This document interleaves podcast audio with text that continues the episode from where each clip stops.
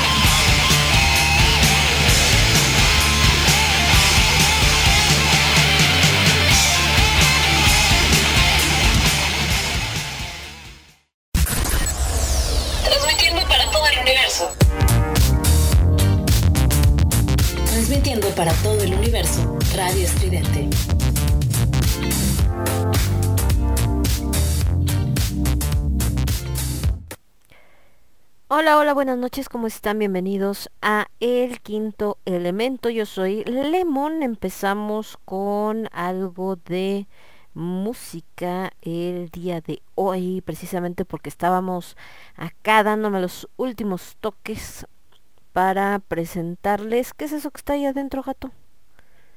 Para presentarles unas entrevistas que hicimos, perdón, es que estaba viendo acá Tango, que no sé qué vio que había dentro de su plato de comida y puso cara como de se puede saber qué es esto que está aquí, no me hace gracia que esto está aquí en mi plato, que se piensan, que se creen y tiene toda la razón, no tengo ni idea qué fue lo que le cayó a su plato. Bueno, entonces les decía que estábamos poniendo en que estábamos ya al aire, estamos al aire desde hace ratito, obviamente, no apenas, ¿no? Entramos con Balance of Power y esto que se llamó Book of Secrets, el el libro de los secretos, que es una canción un poquitito larga, dura 7 minutos con 40. Y después entramos, por supuesto, con esta canción que es la característica del el quinto elemento, que es Fallen Angels de Dio. Entonces les decía que justo eh, el día de hoy vamos a presentar tres de las entrevistas que hicimos a más de los escritores, en este caso escritoras, que van a participar en el Festival Octubre Negro dentro del tercer encuentro literario de letras de eh, Revolución, que ya es esta semana, parecía así como faltaba un montón. Y bueno, sorpresa, ya no, no solamente ya no falta un montón, faltan 18, 19, 20, 21, cuatro días y ya empezamos con la primera parte de escritores eh, que van a estar en esto que son justo contar cuentos, leyendas eh, y demás, ¿no? ¿Por qué les digo cuentos, leyendas y demás? Porque bueno, va a depender, por supuesto, de cada uno de los participantes que es lo que van, con lo que van a participar. Lo que sí es fijo, o lo que sí vamos a ver, se puede decir igual, o si vamos a tener presente, es que tienen que tocar el mismo tema, en este caso la reevolución o algo referente al tema de la pandemia. Así como el año pasado hablábamos de resiliencia porque pues tuvimos que sobrevivir, hacer, buscar, tornar y ver la manera de salir adelante. Eh, el día de hoy eh, que pues ya sobrevivimos, los que sobrevivimos, porque pues es algo bastante triste, fuerte lo que ha pasado en el mundo, eh, también tenemos que buscar la manera de resurgir y de reevolucionar, tanto en la parte como de revolución, así como las armadas, como también en la parte de una evolución nueva.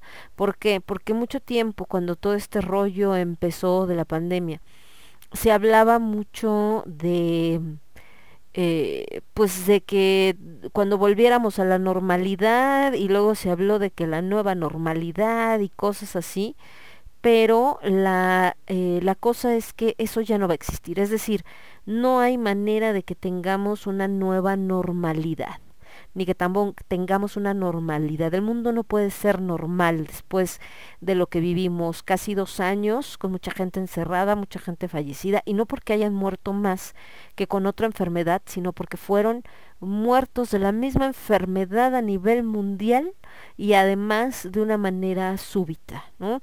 Quizás si viéramos los números de cáncer, encontraríamos que más gente muere de cáncer, porque también es una realidad, ¿no? Que mucha gente negó porque se enfocaron solamente en el COVID. Pero es cierto que, que, a gente de diferentes edades, razas, estaturas, condiciones físicas, etcétera, pues los agarró a todos parejo, ¿no? Entonces, eh, pues esto cambió la forma de ver el mundo para todos, no creo que haya alguien que diga, no, yo todo chido, ¿no? Como está, yo estoy igual que como estaba antes de la pandemia, lo dudo mucho, porque de una u otra forma nos marcó. Eh, puso sobre la mesa muchas cosas importantes, como el caso de la salud mental, que estuvo, eh, pues vaya, se resintió más con el tema del de, encierro. Para mucha gente sirvió como un proceso creativo, pues lo que escuchan con los escritores cuando hablamos de ese tema, pero para otras personas fue realmente aterradora, ¿no? Tener que encontrarse consigo mismos, con la gente con la que convivían, pero que se daban cuenta que no habían convivido lo suficiente. Eh, ya lo habíamos platicado, parejas que se unieron más, parejas que acabaron mandándose al diablo, ya no hablemos de familias, obviamente las grandes pérdidas, en fin, muchas cosas, enfrentamientos por la gente que está de acuerdo en que haya un encierro al grado que lo tuvimos y gente que no estaba de acuerdo con ese encierro. Yo ah, estoy mita y mita, no creo que sí era necesario, pero no tampoco al grado drástico el que se llevó, por ejemplo, en Argentina. El día de hoy, fíjense que mm, andamos bien internacionales porque las tres escritoras eh, que van a escuchar eh, no son mexicanas. Primero eh, vamos, platicamos con, digo, no, no van en ese orden, pero me refiero de las chicas con las que platicamos, platicamos con Ángel Escobar, ella es de Tegucigalpa, de Honduras aunque se considera ciudadana del mundo, a veces dicen que es del Salvador, otras veces dicen que es de Venezuela, pero bueno, ella realmente vive aquí en México, pero ha vivido en diferentes países y ha trabajado en diferentes países, incluido eh, Grecia, por ejemplo, por mencionar uno, fuera del continente, y eh, también hablamos con la Juge, que es Graciela Verónica, ella es de Argentina. Argentina vivió este tema de la pandemia de verdad de una manera aterradora, o sea, cierre de fronteras 100%, como muchos pedían que se hiciera aquí en México. Eh, no podían moverse ni siquiera en el interior de Argentina, es decir, no podías viajar fuera de tu ciudad, ya ni siquiera de que salieras del país, no, ni siquiera dentro de tu ciudad te podías mover. Imagínense, por ejemplo, un trabajo como el que yo estaba cuando empezó, haciendo cuando empezó la pandemia, eh, me implicaba que yo tenía que ir de la Ciudad de México a Jalisco porque tenía que hacerlo sí o sí, las tiendas tenían que ser revisadas, se tenían que llevar controles, etcétera. Entonces, imagínate que les digan, no, pues lo siento, no puedes salir, no te puedes mover, oye, pero las tiendas me vale gorro, ¿qué pase con ellas? ¿no? Entonces todo cerrado, y les digo que aquí traían ese rollo de que sí fuera, que sí tenía que haber sido. De entrada, esa medida en Argentina ni evitó que hubiera contagios, ni evitó que hubiera muertes y lo que hizo fue sumir a Argentina, que ya de por sí tenía bastantes problemas económicos, en una situación económica en verdad que hoy en día es insostenible para muchas personas. Eh, después, eh, y bueno, pues obviamente platicamos de eso también con Juge. También platicamos con Leda Cardoso, ella es de Uruguay. Uruguay no tenía las medidas, quizá al grado que las tenía su vecino, argentino pero igual es otra visión. Entonces, el día de hoy tenemos estas tres visiones. Alguien que vive en México y la vivió aquí en México, pero sin embargo también eh, tiene esa visión de haber estado en otros lugares, de haber visto otras culturas, de haber trabajado con otras culturas, de venir de otra cultura, como también la visión argentina con todas estas restricciones a, a grado máximo y por otro lado eh, lo que es la visión desde Uruguay, ¿no? Entonces, eh, eso es lo que tenemos. Primero les platico también, por supuesto, que que este tercer encuentro de literario de letras de revolución dentro del 13 festival 13 Festival Internacional Octubre Negro y que en este caso es liderado por Conciencia Quetzal México eh, habla de dos fechas lo que habíamos platicado que antes ah, solamente se presentó una fecha dentro de la Biblioteca Venustiano Carranza de este encuentro literario, el de Letras de Resiliencia, y hoy tenemos dos fechas de Letras de Revolución y por si fuera poco tenemos un taller que implica no solamente dos días, sino implica prácticamente cuatro días, del 21 al 25 de octubre y dentro de la Biblioteca Vasconcelos, además que es una de las bibliotecas pues más grandes, más impresionantes que existen en México, que está justo en el área de Buenavista.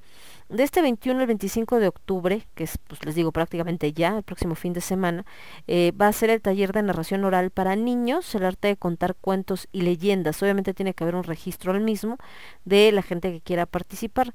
Y ese mismo 21 de octubre, pero de las 3 a las 5 de la tarde, es la participación de Germán Argueta, el maestro Germán Argueta, que bueno, tiene una amplia eh, trayectoria dentro de esto y también participa en ese mismo horario y ese mismo día, pero también con esta parte de, estos talleres para niños, eh, Toño el Arlequín. Después como tal ya en forma el encuentro literario y que también es en la Biblioteca Vasconcelos, es de las 5 a las 8 de la noche, por supuesto la transmisión eh, va a ser vía streaming y también presencial, aunque está limitada, recuerden que la Biblioteca Vasconcelos pues es una de las sedes de vacunación de, de los jóvenes de 18 a, eh, 20 a 18 a 29 años. Y dentro de esta fecha tenemos a Sara Arreola, que va a presentar eh, su trabajo, bueno, junto con un instrumentista invitado y con Itztapa- Itztapapalotl, Israel Oceloyolotl, ay. Y tenemos por supuesto a su servidora, Laura Rodríguez Lemon, al buen Ramón González Rago, a Aérea Indira, que nosotros, bueno, somos los moderadores, Sara, su servidora, y Ramón y Aérea. Y como participantes está José Hernández, Alejandro Gallardo, Rogelio Flores, Aide Bravo, Lola Ancira, Frisia Guerrero y Rodrigo Ayala. Bueno, ya escucharon en entrevistas previas justamente a Frisia y a Rodrigo. Para el 28 de octubre, que es de esta semana a la que sigue, ¿no? Tenemos en el Foro Bizarro esta vez el taller donde mueren las musas, realidades, realidades del mundo editorial más allá de la inspiración, que es de 4 a 6 de la tarde, impartido por el maestro Alfonso Franco, que también ya escucharon ustedes en la entrevista. Y después viene la segunda parte de este encuentro literario, de 6 de la tarde a 9 de la noche, con Omar Ortiz Agatocles, que ya lo oyeron también en la entrevista, con la señorita jovencita, ella y de verdad una mujer interesantísima, Mariana Iracheta. Eh, ella tuve el gusto de entrevistarla en esta semana. Leda Cardoso de Uruguay, que también es la entrevista que van a escuchar hoy. Graciela Lajuje de Argentina, que es la otra entrevista que escucharán hoy. Elizabeth Frank, que también tuvimos el gusto de entrevistarla, la van a escuchar el martes. Elizabeth Piceno, que ya escucharon su entrevista la semana pasada. Y Ángel Escobar, que escucharán su entrevista el día de hoy. Eh, de moderadores igual estamos Sara Reola, eh, Ramón González Rago y su servidora Laura Rodríguez Lemon. Hay un Open Mic donde ya están incluidos quienes son los participantes, que son Guillermo Ignes, Nerissa Firdaus de Brasil, a quien voy a entrevistar el día de mañana, y ya escucharán su entrevista eh, también el martes. Y por otro lado tenemos a el buen Arlequín Casiel, que también a ver qué día se deja entrevistar este muchacho. Entonces, pues bueno, ahí vamos a estar. El día de hoy les decía que bueno, las entrevistas que tenemos, por supuesto, son estas tres que les comentaba. Nada más que por acá andábamos publicando, ya saben, todo este rollo, que están la señorita Ángela Escobar, mi queridísima Graciela Verónica Lajuje y Leda Cardoso. Por cierto, ahorita que estaba viendo lo de para partir las entrevistas para poderles poner música intermedia, eh, estábamos muertas de risa con la Juge, porque justo cuando termina, estábamos terminando la entrevista, le estaba yo diciendo, bueno, pues muchas gracias, ¿no? Cuídate, no sé qué. Y empieza a sonar la campana de la basura.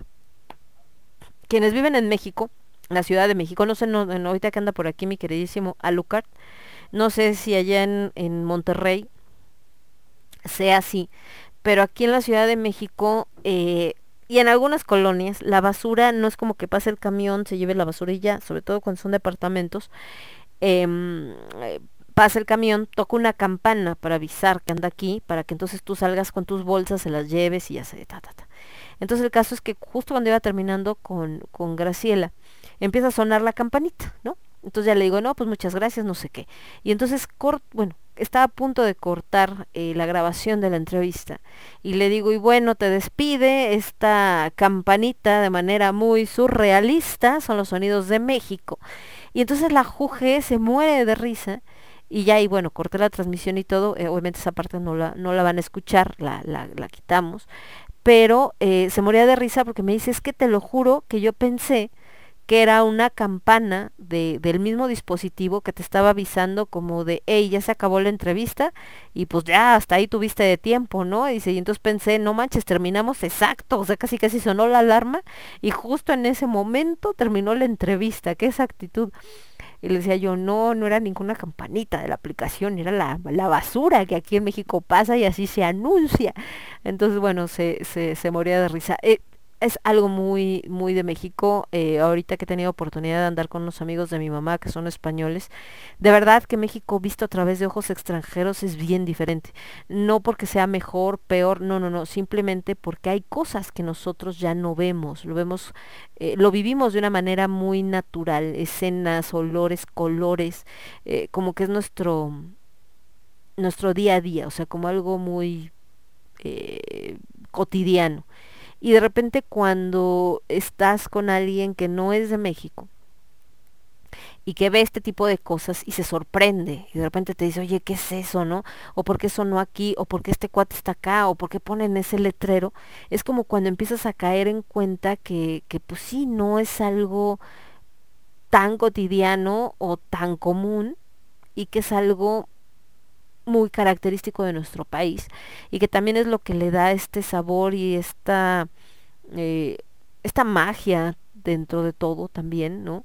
Y de verdad lo disfrutas más. Pero bueno, este es solamente como un eh, poquito para platicarles de cómo está todo este rollo. Un saludo a mi querido Alucard que ya anda por acá con nosotros, que dice sí, que aquí anda. Dice aquí también pasan tocando una campanita.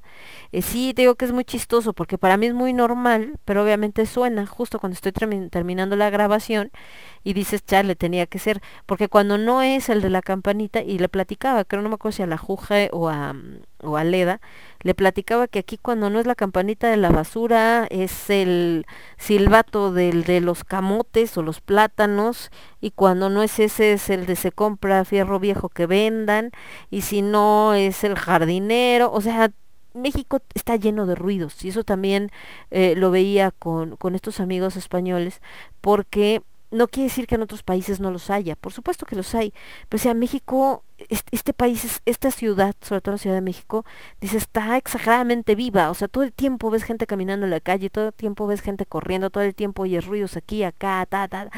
o sea, está lleno de actividad, ¿no? Y nosotros pues ya no lo notamos, pues es como muy normal, así como, ah, sí, ¿a poco? no me había dado cuenta. Vamos a ir con un poco de música. Regreso para presentarles la primera entrevista. Va que va. Y ahorita volvemos. Espérenme. ¿Dónde me quedé?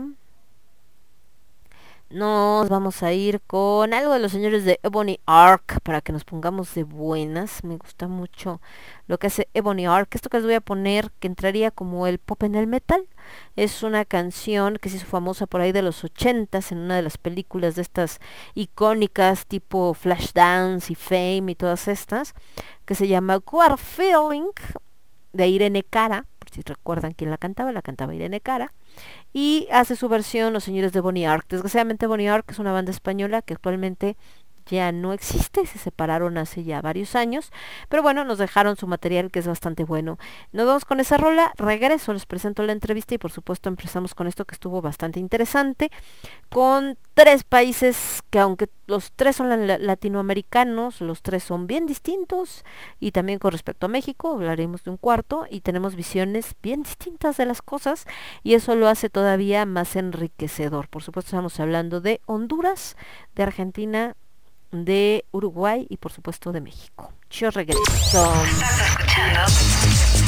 Estás escuchando Radio Estridente. Radio Estridente. Radio Estridente. Radio Estridente.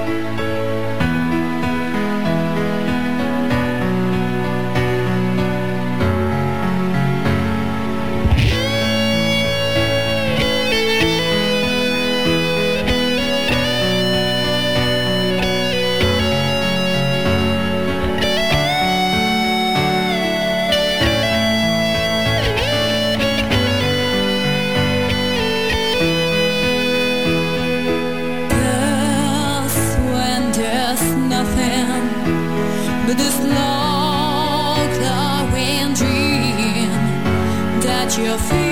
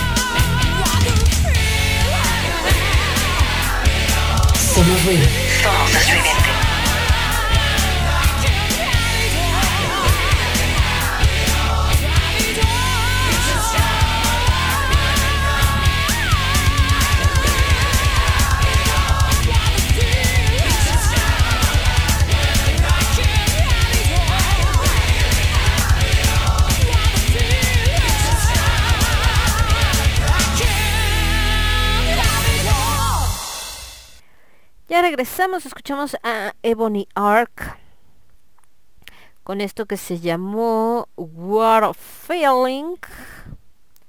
Y déjeme ver qué más tenemos por acá. No, nada más por acá, esto que estamos viendo, que qué barbaridad. Entonces, eh, escuchamos a Ebony Ark con What a Feeling, les digo esta canción que desgraciadamente eh, pues eh, esta banda que pues, se separó y pues ni bets, así es este asunto. Pero eh, pues acá andamos. Estoy viendo por acá una convocatoria que están subiendo que es sobre, te les digo, espérenme, no sé, que es sobre, eh, dice revista literaria, convocatoria, hace parte de este nuevo proyecto, si eres escritor, o quieres iniciarte en el mundo de las letras, esta es tu oportunidad. Se admiten cuentos, poesía, ensayo u opinión.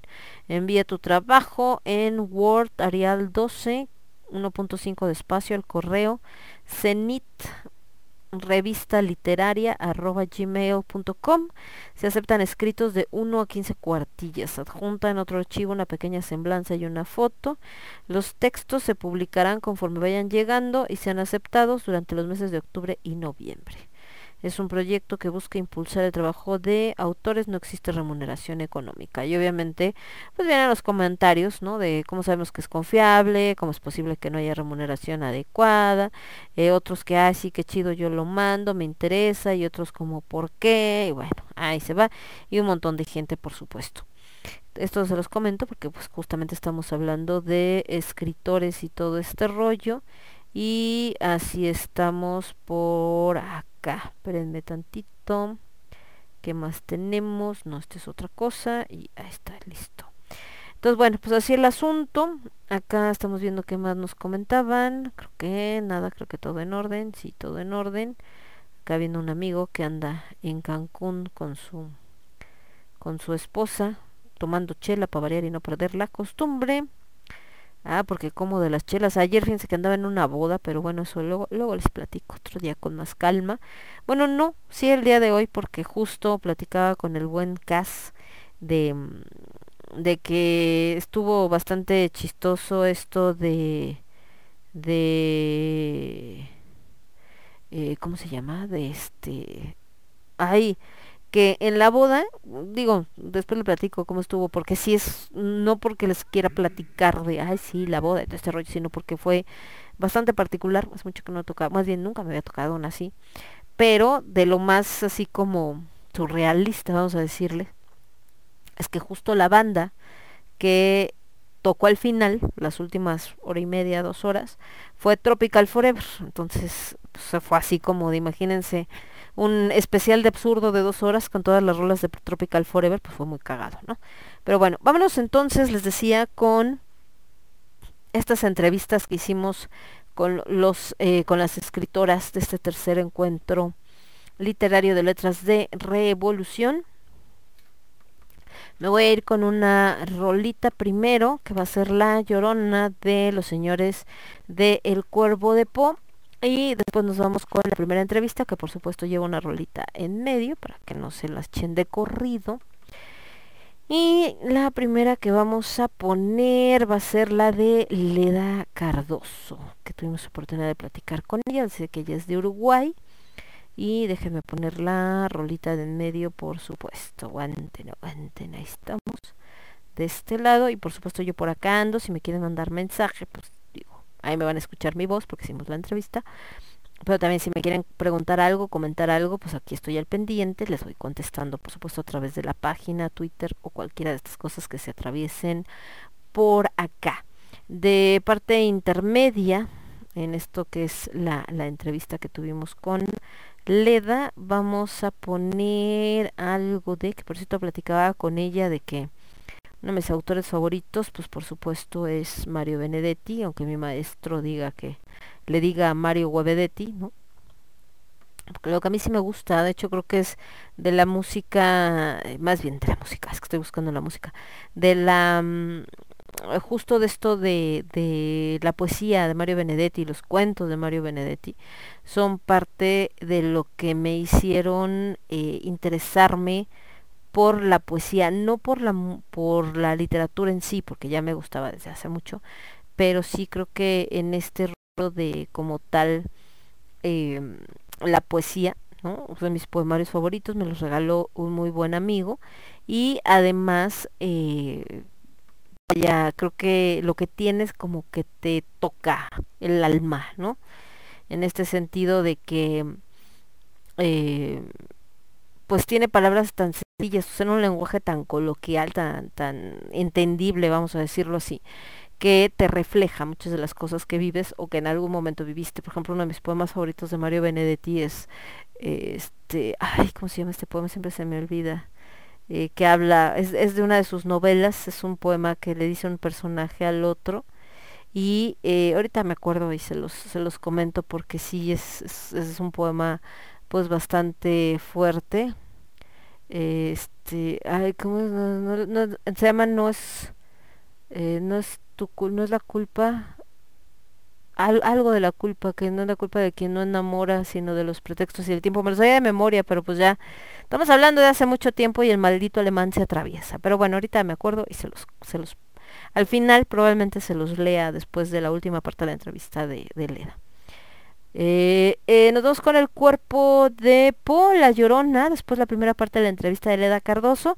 En medio entra eh, Corvus Corax con Dulcísima y después la segunda parte de la entrevista de Leda. Por ahí a lo mejor cuando aparezca el nombre en, eh, en el este que pone qué canción se está tocando, van a ver que Cardoso está con S, es con Z. En el flyer, de hecho, está correcto el nombre. Vámonos con esto y volvemos. Yo soy Lemón, esto es El Quinto Elemento y lo escuchas únicamente a través de Radio Estridente. Vuelvo. Somos ruido, somos estridente.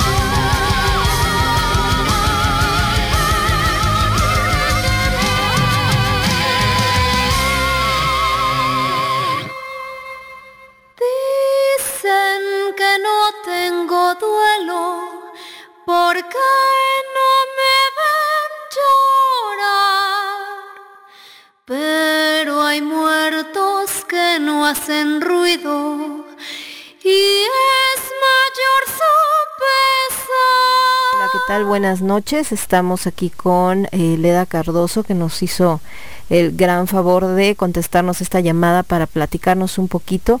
Eh, Leda es escritora, va a estar con nosotros participando en el tercer encuentro eh, literario Letras de Revolución. Ella es de Uruguay, que estábamos platicando justo, que le decía que uno de mis escritores favoritos y bueno, poeta y por el que eh, conocí precisamente, eh, o más bien que me ayudó a seguir o empezar a, plasmar poesía y aventarme a escribir eh, lo que traía en la cabeza y demás fue justamente Mario Benedetti, que como buen, bien platicábamos un poquito antes de entrar a la entrevista, es un referente imposible de, de no relacionar con, con Uruguay, con Montevideo y demás. Y eh, ella pues precisamente nos va a compartir parte de lo que hace en cuento y narrativa, que es el tema principal de este encuentro literario.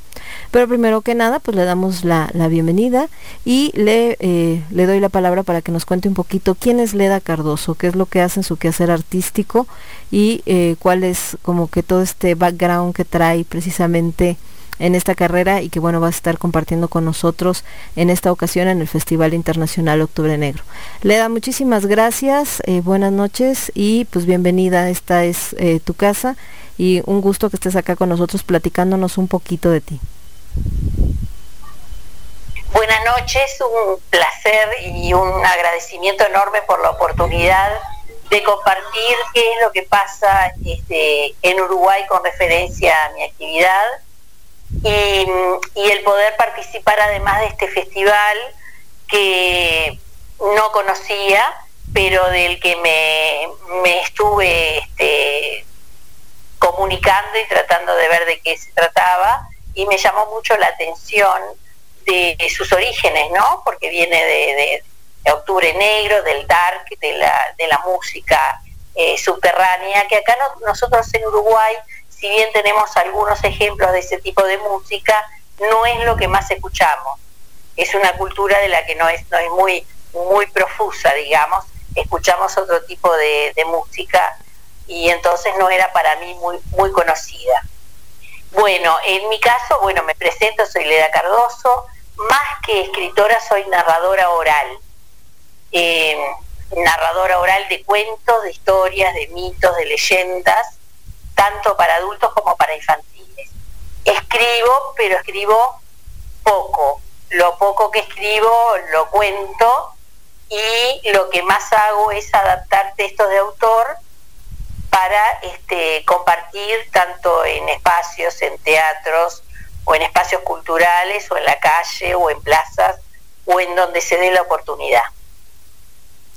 Es una actividad que no es muy difundida, no se conoce mucho la narración oral a nivel mundial y a nivel de Uruguay. Nació aquí en Uruguay ah, en los años 80, donde un grupo de maestros empezaron a formarse con una pedagoga argentina y poco a poco fueron difundiendo su saber. Pero aún hoy somos pocos los narradores orales que desarrollamos la actividad y que obviamente no podemos vivir de ella, tenemos que vivir de otra cosa. Es- pues digo, ahorita que, que lo mencionas, sí, efectivamente no hay tanto, pero es triste porque finalmente nuestros pueblos, ¿no? Latinoamérica, eh, pues muchas de las historias que llegaban durante, antes de la conquista y después de la conquista, bueno, de la hispanidad o como le quieran decir, eh, pues precisamente y incluso a nivel mundial, ¿no? En Europa, grandes civilizaciones, pues todo era a través de narradores. O sea, todas estas historias que se mantuvieron vivas hasta el día de hoy, digo, no vayamos muy lejos, los cuentos de los hermanos Grimm, de eh, Hans Christian Andersen, no es que ellos lo hayan escrito, son recopilación de estos, eh, de estos cuentos que se iban contando, valga la redundancia, a través de las diferentes poblaciones. Entonces la figura del narrador eh, siempre fue importantísima, en algunas incluso a través del juglar, este músico que, que era el que servía como noticiero, ¿no? Entonces, eh, muchas veces se enteraban de lo que pasaba por eso, por el narrador. Y efectivamente, con la modernidad, desgraciadamente, se fue perdiendo esta figura, pero creo que hoy más que nunca, eh, como bien mencionas, y que bueno que se está haciendo todo esto, se tiene que recuperar porque bueno, ya lo vimos con la caída de las redes sociales, ¿no? Todo el mundo se volvía loco, casi casi se tiraban del puente más alto, no sé si pasó allá, pero aquí en México, eh, me imagino que sí, porque creo que fue a nivel mundial, que se cayeron las redes y la gente estaba que se volvía loca, ¿no? Era, este, se sentía incomunicada. Entonces es esta oralidad, este volver a tener el contacto, la voz durante eh, estos encierros que también fueron necesarios, pues era eso, el tener una voz que te cuente, que te platique, que te meta a estos mundos. Nos platicaba Alfonso Franco, un editor mexicano que también va a estar acá en el encuentro y que va a dar un curso precisamente el 28, que, que la gente que creía que el cuento digital iba a desplazar al libro físico, no fue así, pero que el que está cobrando mucha fuerza es el audiolibro. Entonces, finalmente es esto, Sí. ¿no? La, la magia de la voz. Y ahorita que tú mencionas, y, y es lo que te iba a preguntar, pues tampoco es fácil, ¿no? O sea, no es como que cualquier persona agarre un libro, te pongas a leer y ya estás narrando. Para ti, ¿cómo ha sido esta experiencia de convertirte en narradora? O sea, ¿cómo, cómo has cambiado de la primera vez que agarraste y te pusiste a, a leer algo al día de hoy? Bueno, esto en realidad exige una formación. Aquí en Uruguay, en Montevideo, en la capital del país, existía una sola escuela de formación de narradores orales y este, se desarrollaba en tres años. Ahora, desde hace tres años, hay otras dos escuelas, o sea que para esto hay que formarse como se forma un actor. Claro. Eh, hay que estudiar, hay que estudiar la forma de desarrollar, la forma de contar una historia y además las historias no pueden ser contadas como son escritas, porque el libro, el libro está hecho para ser leído. Por lo tanto, uno a veces se confunde de un personaje, un hecho, va las páginas hacia atrás y relee. Pero cuando es la narración es oral, el que escucha no puede dar página atrás para ver qué pasó. Entonces el que cuenta tiene que ser lo suficientemente claro y sintético para contar y que el que escucha entienda y no se pierda la historia. Así que hay que adaptar de la escritura a la oralidad el primer paso. Y luego hay que aprender a decirlo de forma atractiva, con el cuerpo y con la voz. El narrador oral crea un universo con el que escucha, o sea que va a recibir del que escucha también su carga emotiva o su risa y le va a potenciar lo que está diciendo. El narrador oral trabaja con el espectador. Es diferente al actor que el actor cuenta para el espectador, tiene una cuarta pared, no lo ve. El narrador oral sí ve al espectador, lo mira a los ojos y se potencia con él. E incluso cambia la historia. Ve cómo se comporta el espectador y a la función siguiente le da otro toque. Me pasó hace pocos días en que fui a contar a una escuela y en el momento que me voy a poner un gorro rojo para contar una leyenda, los niños largaron una carcajada impresionante y me di cuenta que yo para la próxima vez voy a hacer un juego con el gorro, porque el gorro provoca algo y yo ya recogí lo que provocó para ponerlo en práctica la vez siguiente. Pero todo eso se logra con formación y contando, se aprende a contar contando. ahorita que lo mencionas es importantísimo esa parte, ¿no? Ahorita que vivimos en, en esta etapa de la inmediatez, de, de que todo el mundo Sí. quiere todo rápido y que todo el mundo cree que, ay, no, no necesito estudiar nada, nada más veo un tutorial de YouTube de 10 minutos y ya, ¿no? Entonces es, es muy importante esto que mencionas de que hay una formación atrás, o sea, eh, aún quien se formó de manera autodidacta no tiene tres días leyendo, ¿no? Es gente que tiene años y que ha ido aprendiendo a la mala, pero bueno, ahora tenemos también, como bien dices, estas escuelas de formación que te dan todas estas herramientas precisamente para que este esto que estamos contando pues sea atractivo. De hecho platicábamos en unas entrevistas anteriores que a veces puede haber un texto muy bueno, pero si el autor eh, lo lee y no lo sabe leer, no lo sabe transmitir, pierdes a la gente, ¿no? Y, y no se interesan en ese trabajo. Y al revés, cuando hay un relato y, y quien lo está contando, ya sea el autor o alguien que, que contraten para ello, digo, a mí me ha pasado amigos escritores que me dicen, oye, voy a presentar mi libro, pero ven tú lelo, ¿no? Al público, por la formación que tengo. Eh, y la gente, sí, y la gente se engancha, ¿no? Y se acercan y te dicen, oye, está padrísimo, me gustó, ¿no? Y entonces van y compran el libro, y de eso se trata, de que la gente se enganche para que entonces se interese por lo que uno está eh, compartiendo y, y comunicando. Y bueno, es, es un, un. Un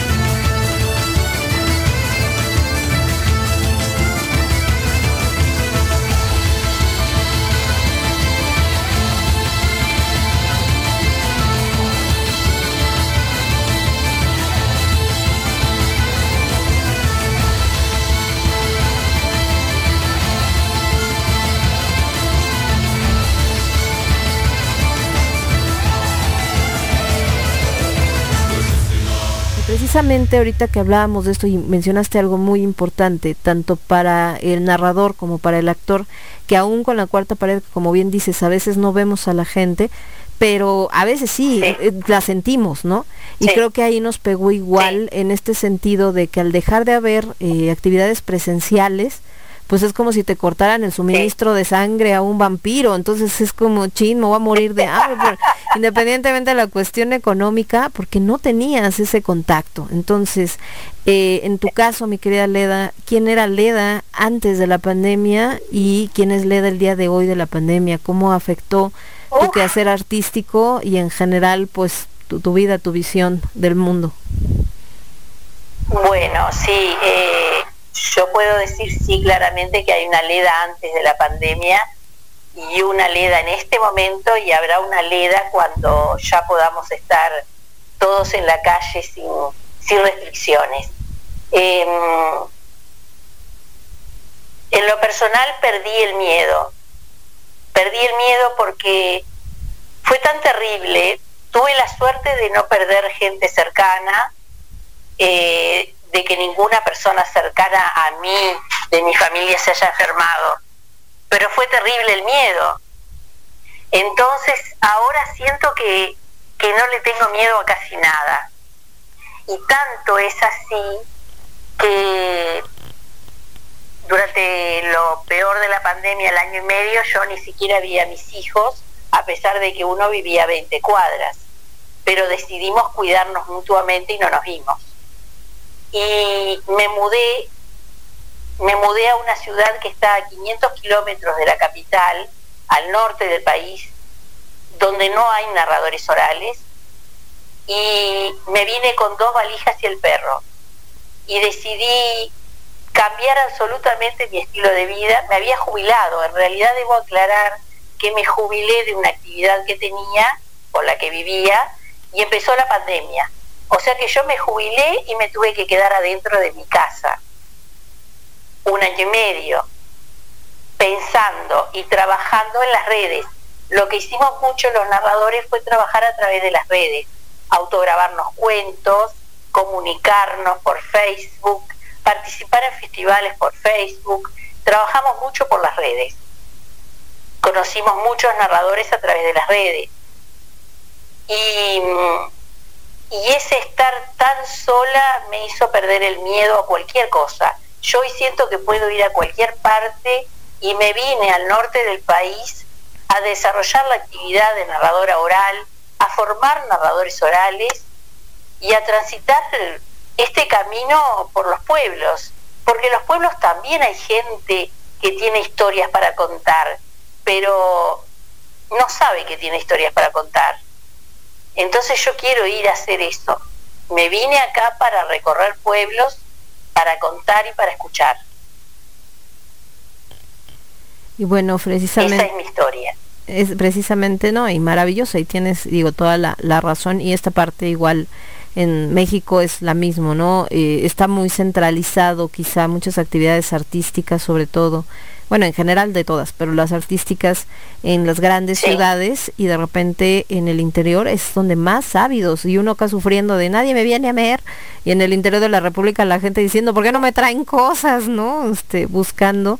Y creo que ahí eh, esto que, que la ventaja, bueno, no la ventaja, algo que podemos rescatar de, de lo que sucedió durante la pandemia es eso, que nos vimos forzados a acercarnos a, a lo tecnológico, a las redes sociales, a todas estas herramientas que antes quizá las conocíamos, pero no las usábamos realmente, o al menos no tanto Sí, y en este momento que tuvimos que hacerlo a fuerzas, también encontramos las grandes Sí. ventajas de acercarnos a público que de otro modo no había ma- manera, ¿no? O sea, gente que estaba muy lejos, gente en otros países, eh, gente en otras ciudades, y que precisamente este rollo de, del streaming y del Zoom y de, bueno, todas estas cosas, ahora Sí. permitió abrir esa puerta, ¿no? Y como en este caso que tú comentas, también acercarnos a, a colegas que, que, que también hacían lo mismo, que de otro modo igual no hubiéramos conocido o los hubiéramos pasado así de largo nada más de, ah, mira, hace lo mismo y ya, pero acá se tuvo que hacer como esta, Sí. esta comunidad y, y bueno, hacer esta, esta sinergia precisamente para seguir trabajando. Aunque, y eso digo, yo, yo sé que seguramente estás de acuerdo conmigo, no sustituye la, la energía No. que te da cuando tienes a gente enfrente, ¿no? La, la, la manera presencial. No, de ninguna manera sustituye. Fue, fue el auxilio ante la, yo creo que fue la desesperación y la soledad la que nos llevó a meternos a todos en las redes y aprender a usarlas. Este, porque muchos no teníamos idea de cómo se usaban algunas herramientas. Por ejemplo, yo me, me enteré lo que era el podcast y, aprendí a editar audios y empecé a entrevistar narradores de Latinoamérica porque pero fue la desesperación y la soledad yo digo siempre esto estas actividades han nacido de ahí Eh, o sea que que al tener la suerte de no perder ningún ser querido en realidad yo como persona salí ganando Claro, porque eh, como me decía ayer Ángela también, que ella se adentró en la edición de video y todo, y que dice no tenía ni idea, estaba negada y ahora descubrió un nuevo mundo.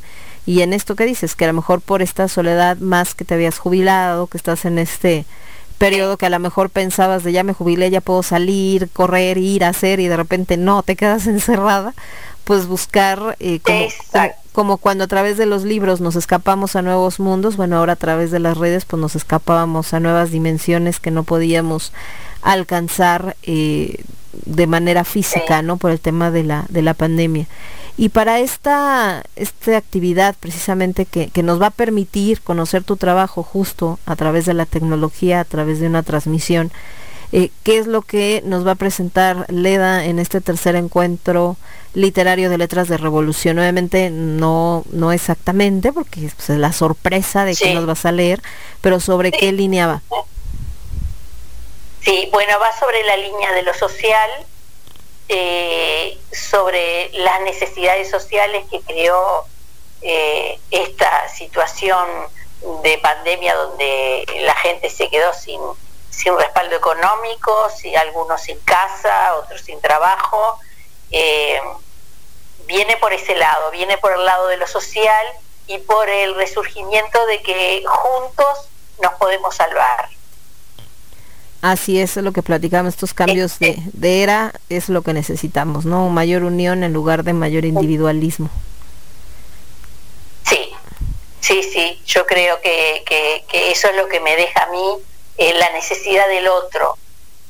Eh, no es en soledad que podemos crecer ni que nos podemos salvar como humanidad, sino que es juntos, juntos, este, formando grupos por afinidad, por tarea, por lo que sea, pero todos creciendo, todos aportando.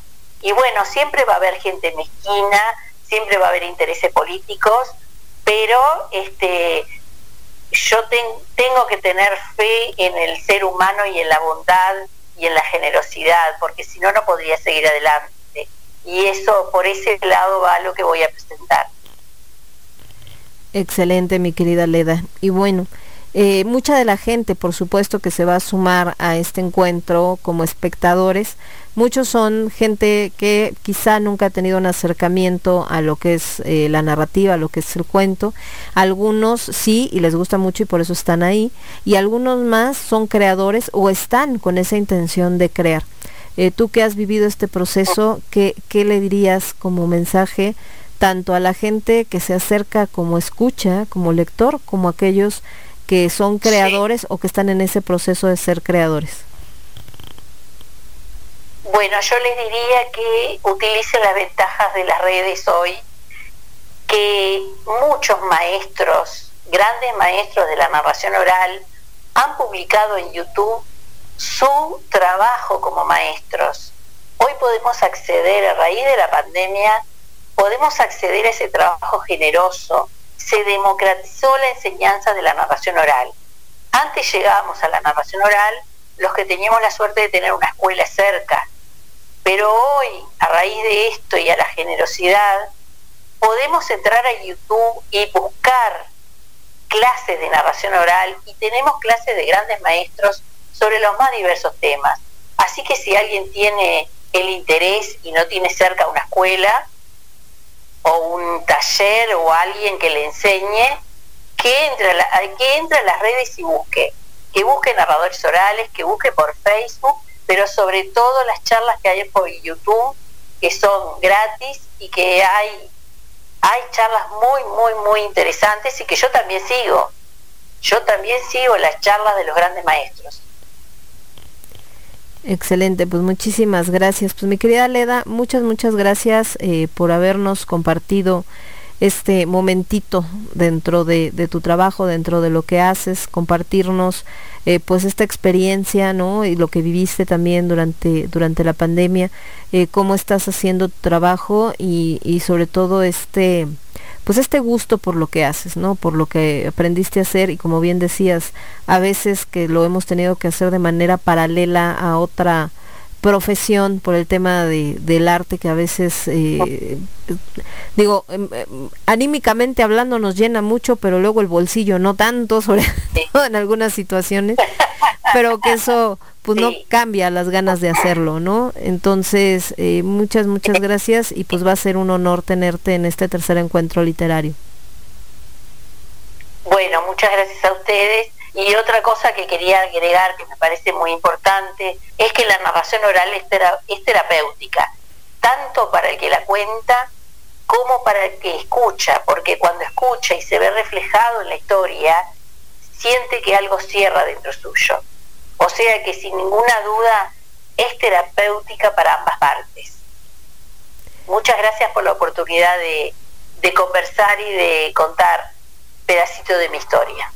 No, al contrario, muchísimas gracias a ti y bueno, ahí estaremos eh, presentes acompañándolos, por supuesto, en la parte de moderar y bueno, compartiendo un poquito también de lo que hacemos en este encuentro literario y pues será un gustazo verte, aunque sea a través de esta virtualidad que ahora nos permite acercarnos eh, pues a todos los países. Por ahí alguien de los autores me decía que que no creen las fronteras, que las fronteras las pusieron los hombres.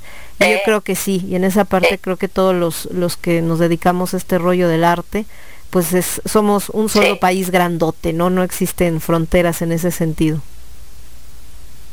Sí, eso es emocionante. Para mí es muy emocionante descubrir que ya lo sabía, pero descubrirlo en la práctica, que todos sentimos lo mismo, que las fronteras son una cuestión política que no tiene que nada que ver con lo que sentimos como seres humanos adentro. Así es, pues muchísimas gracias, te mandamos un abrazo y que tengas una excelente noche. Gran abrazo. Chao.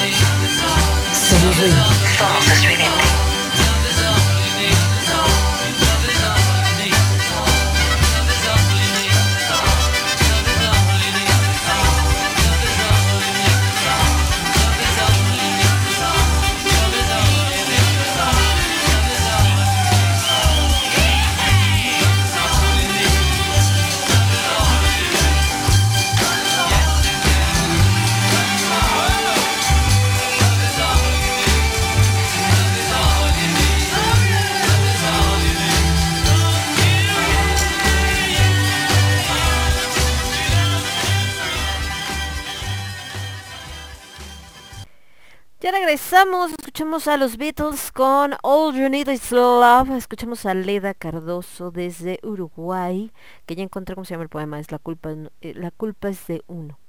Y intermedio de esta entrevista escuchamos a Corvus Corax. Y bueno, precisamente vamos a seguir con la entrevista de mm, eh, Ángela Ángela Escobar y de Graciela Verónica La Juge.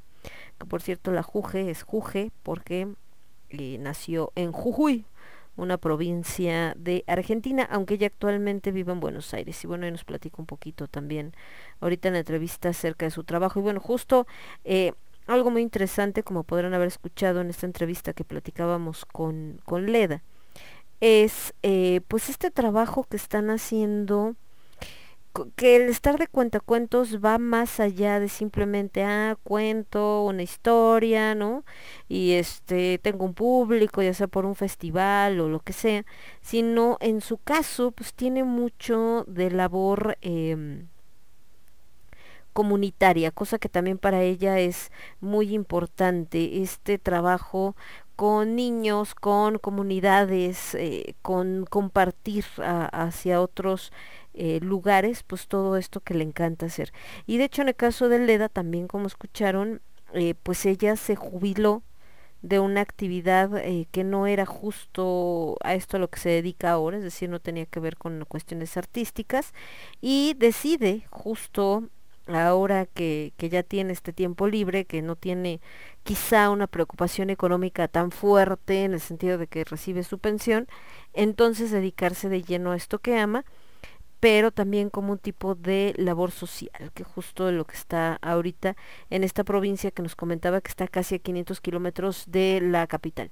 Para que se ubiquen, Uruguay no es un país muy grande comparado con Argentina o con Brasil, eh, es un país pues mediano vamos a decir, y cuando hablamos de 500 kilómetros, prácticamente estamos hablando de frontera a frontera. Montevideo, que es la capital de Uruguay, está eh, hacia el mar, está en la costa. Y a donde ella se fue a vivir ahora, que decía que es hacia el norte, pues es la frontera hacia la parte de arriba, vamos a decirle, ¿no? Entonces está, en los 500 kilómetros es prácticamente el ancho de Uruguay, o lo alto de Uruguay, como lo quieran ver. Entonces se fue de extremo a extremo. Y ella, pues sus hijos ya son grandes, que hablaba de que no los pudo ver ahorita durante la pandemia, aunque vivían cerca, pero eh, pues también tuvo la oportunidad de pues devolver su sueño, bueno, más bien no devolver su sueño en realidad, seguir viviendo su sueño como cuentacuentos y les digo sobre todo trabajando en eh, comunidad en esta región que como ella misma decía, pues escogió justo porque no hay un cuentacuentos como tal, es decir, nadie que viva ahí se dedica a esta actividad con los niños, con las escuelas, con todo lo que hay en la zona y bueno, ella decide tomar justamente este papel y pues está muy contenta haciendo todo esto que hace y por supuesto compartiendo su trabajo con la gente. Entonces, em, también hablábamos de esto, de lo importante que ha sido la tecnología porque ha permitido que se acerquen escritores de otros países y justo ella, bueno, es de este equipo que en su momento también contacta eh, Germán Argueta eh, de estos eh, Fogata de Cuentos y que permite que personas que, que no viven en México eh, de todas maneras tengan la oportunidad de compartir su trabajo, hacer esta sinergia con escritores mexicanos también y con resultados maravillosos. Entonces, em, me dio mucho gusto platicar con, con Leda, fue muy divertido, que con Graciela, que con Ángela, que con este señorita Elizabeth Frank, con mi querida Mariana. Entonces, de verdad que para mí ha sido un placer conocer un poquito de su trabajo y, eh, y de lo que hacen. Entonces, eh, justo por eso lo hicimos en esta mm, en esta parte y compartirles también estas entrevistas porque pues espero que les guste creo que tienen cosas muy muy interesantes que decir. Eh, nos vamos a ir con otra rolita aunque fíjense que ya encontré el poema creo que voy a poner una canción eh, de fondo para leer este poema de Mario Benedetti que se llama La culpa no es la culpa es de uno que a mí me encanta la verdad es que es una es una maravilla Es un poema de esos que te pega cuando andas, si andas tristeando, bueno, este te da así como el puntapié final, casi casi de Andely, ¿no? Sóbese. Y después de La culpa es de uno, la culpa es de uno cuando no enamora y no de los pretextos ni del tiempo. Ay, güey. Vamos con algo de Camelot. De los señores de Camelot. Vámonos con esto que se llama. Es que tiene muchas Camelot. Hay unas que me gustan mucho. Hay otras que están muy largas. Otra está bien. El descenso del arcángel. Y después de eso nos vamos a ir con la entrevista a la señorita Ángela Escobar. Les decía que Ángela eh, nació en Tegucigalpa, ella es de Honduras, les digo, aunque por ahí la van a ver en el cartel como de Venezuela, y también a veces a Ángela la encuentran que no, que dicen que es que más me decía de qué otro país, me decía que la confundían, ah, del Salvador, de hecho yo cuando la conocí, a mí me habían dicho que era del Salvador, entonces yo así como de, a ver, pónganse de acuerdo. Y por supuesto, en medio de esta entrevista con Ángela vamos a escuchar una rolita. Nos vamos a ir con algo de, ahorita les digo de quién. Mientras tengo un gatito aquí que está acostado como si estuviera dormido. Pero no, está dormido, está esperando que su papá le traiga. Ah, no, pues ya te trajo tu papá comida, ¿por qué no has comido? Y vamos con algo de The 69 Eyes de el disco Blessed Be y esto que se llama Gothic Girl y volvemos mientras mi gato está haciendo payasadas. Ustedes disculpen. Ustedes disculpen este gato payaso. A ver espérenme dónde está bueno ustedes no lo ven pero yo sí por eso me da risa. A ver acá don payasis. Y después de eso nos vamos bueno obviamente antes de que regresemos ah, con algo de The Agonist. Hace falta de repente también así como algo de masacrechón. Yo sé que esta es una masacrechón muy fresa para algunos, pero es bastante agradable también. Con Thank You Pain, gracias dolor. Entonces vámonos con este poema que se llama La culpa es de uno. Después nos vamos con Camelot y Descent of the Archangel. Eh, Ángel Escobar, esta entrevista en medio de la canción de Gothic Girl to the 69 Eyes y The Agonist con Thank You Pain y regresamos para presentarles también por la tercera entrevista de esta noche con eh, mi querida Graciela Verónica Lajuge desde Argentina, pero vamos con Ángela de Honduras y por supuesto con más de El Quinto Elemento. Yo soy Lemón, regresamos. Estás escuchando Radio Estridente. Radio Estridente. Radio Estridente. Radio Estridente.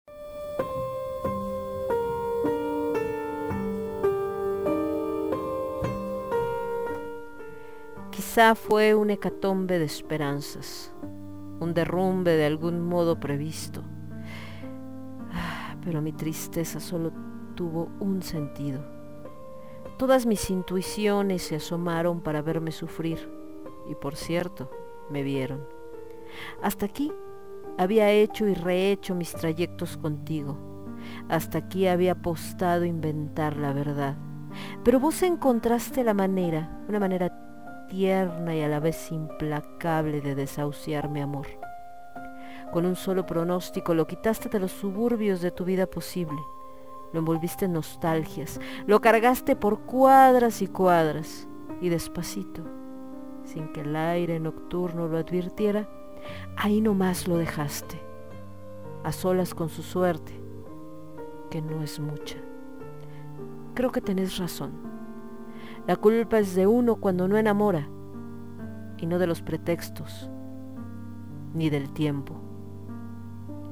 Hace mucho, muchísimo, que yo no me enfrentaba como anoche al espejo, y fue implacable como vos, mas no fue tierno. Ahora estoy solo, francamente solo. Siempre cuesta un poquito empezar a sentirse desgraciado. Antes de regresar a mis lóbregos cuarteles de invierno, con los ojos bien secos por si acaso, miro cómo te vas adentrando en la niebla y empiezo a recordarte. Somos ruido. Somos estudiante.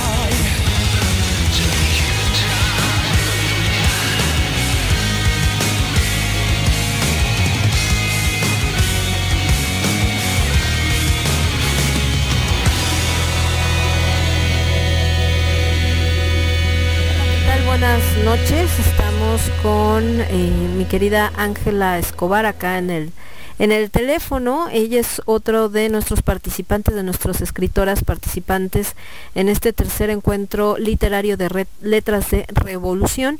Y bueno, estamos platicando un poquito con ella antes de, entrar en esta entrevista. Eh, porque eh, Ángela sí aplica la de ciudadano del mundo, por lo que decíamos, porque ella eh, pues le comentaba que cuando yo la conocí a través de otro colectivo, nos habían dicho que era de El Salvador, después cuando sale acá en el cartel del encuentro de letras, eh, que es de Venezuela, y bueno, le decía, bueno, ¿y de dónde? Ya nos estaba platicando que ella es de Honduras, aunque tiene mucho tiempo viviendo en la Ciudad de México. Ángela, ustedes la pueden ver haciendo mil de cosas, es una mujer que, que no para, que es lo que le comentaba. Ella hace teatro, eh, que es una de sus actividades, ha estado haciendo ahorita sobre todo a través de, de Zoom, que es lo que hemos visto en, en las últimas fechas, porque pues como sabemos por tema de pandemia todo se modificó. También escribe teatro porque varias de sus eh, obras se han estado presentando. Ella escribe poesía, que es como yo la, la conocí. Y eh, también por ahí tiene otra parte de actividades que bueno ya nos estará platicando. Primero que nada, mi querida Ángela, pues muchas gracias por este tiempo que nos dedicas en esta entrevista y que nos platiques un poquito quién es Ángela Escobar, aparte de, de una mujer que ha pasado por, por diversos países, que ha conocido muchos lugares, porque también recuerdo eh, este contacto que tienes con, con Grecia, donde has presentado varias cosas de tu trabajo y otros eh, países que por ahí has tenido la oportunidad de, de visitar y de, y de compartir eh, tu arte. Entonces, empezamos con eso. ¿Quién es Ángel Escobar? ¿Qué hace Ángel Escobar? ¿Qué nos platica acerca de su labor artística? Antes que nada, eh, muy buenas noches a todos los radioescuchas. Muchísimas gracias, Lemon, por la oportunidad de entrevistarme en eh, tu emisora Radio Estridente. De verdad me siento muy feliz de estar eh, esta noche compartiendo contigo. Bueno, pues eh, te platico un poco. Eh, yo nací en Tegucigalpa, Honduras, pero eh, no sé por qué siempre me, eh, me ponen de que soy de El Salvador o de Colombia, no sé si es por el apellido, o Venezuela, pero bueno, me considero así como ciudadana del mundo, ¿no? Como como todos los artistas, entonces no, no me causa ningún problema, pero nací en Tegucigalpa, estudié en la Escuela Nacional de Teatro ah, en mi país y después me vine a estudiar actuación aquí a México. Eh, cursé el diplomado en creación literaria en la Sociedad General de Escritores Mexicanos SOGEN y descubrí el teatro a los 14 años. Fue eh, con lo primero que empecé y desde ahí no, no, no pude dejarlo.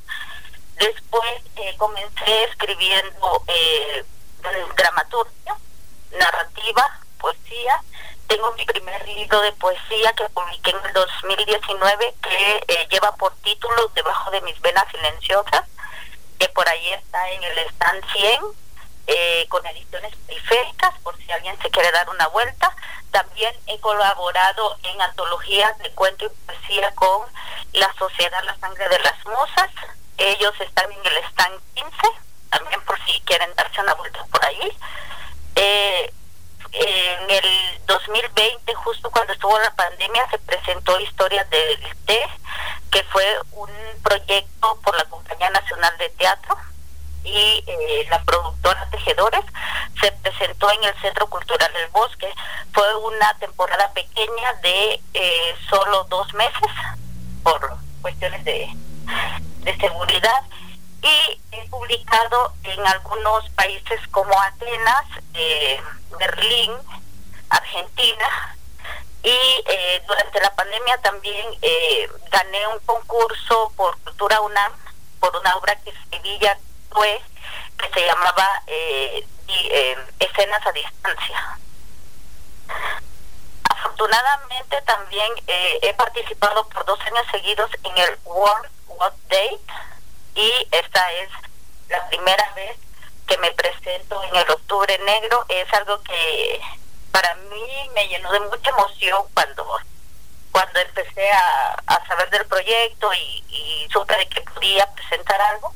Entonces, eh, pues ahora estamos con esta nueva nueva experiencia para para compartir y, estoy muy emocionada. Va a ser la presentación el 28 de octubre en el Foro Bizarro y eh, mi trabajo es eh, principalmente eh, Bueno, pienso que la literatura y el teatro es una forma de encontrarse a uno mismo y deambular por los manicomios y personajes que habitan en mi cabeza. Así es, como decía por acá hace ratito este Graciela de Argentina, me decía que finalmente es un, modo de no de terapia, pero sí de salvación, ¿no? Para muchas, para muchas personas. Eh, algunos eh, de manera muy individual, por, como tú dices, enfrentando los propios demonios, otros a través del voluntariado, a veces para combatir los demonios eh, sociales que desgraciadamente como humanidad siempre hemos cargado, pero finalmente tratando de transformar al mundo, ya sea transformar el mundo propio o transformar el mundo que, nos rodea. Y precisamente hablando de estas transformaciones, eh, pues bueno, como sabemos, una de las razones por las que el año pasado el encuentro literario estuvo dirigido a letras de resiliencia y este año está dirigido a letras de revolución, es porque eh, este suceso que empezó hace casi dos años, ¿no?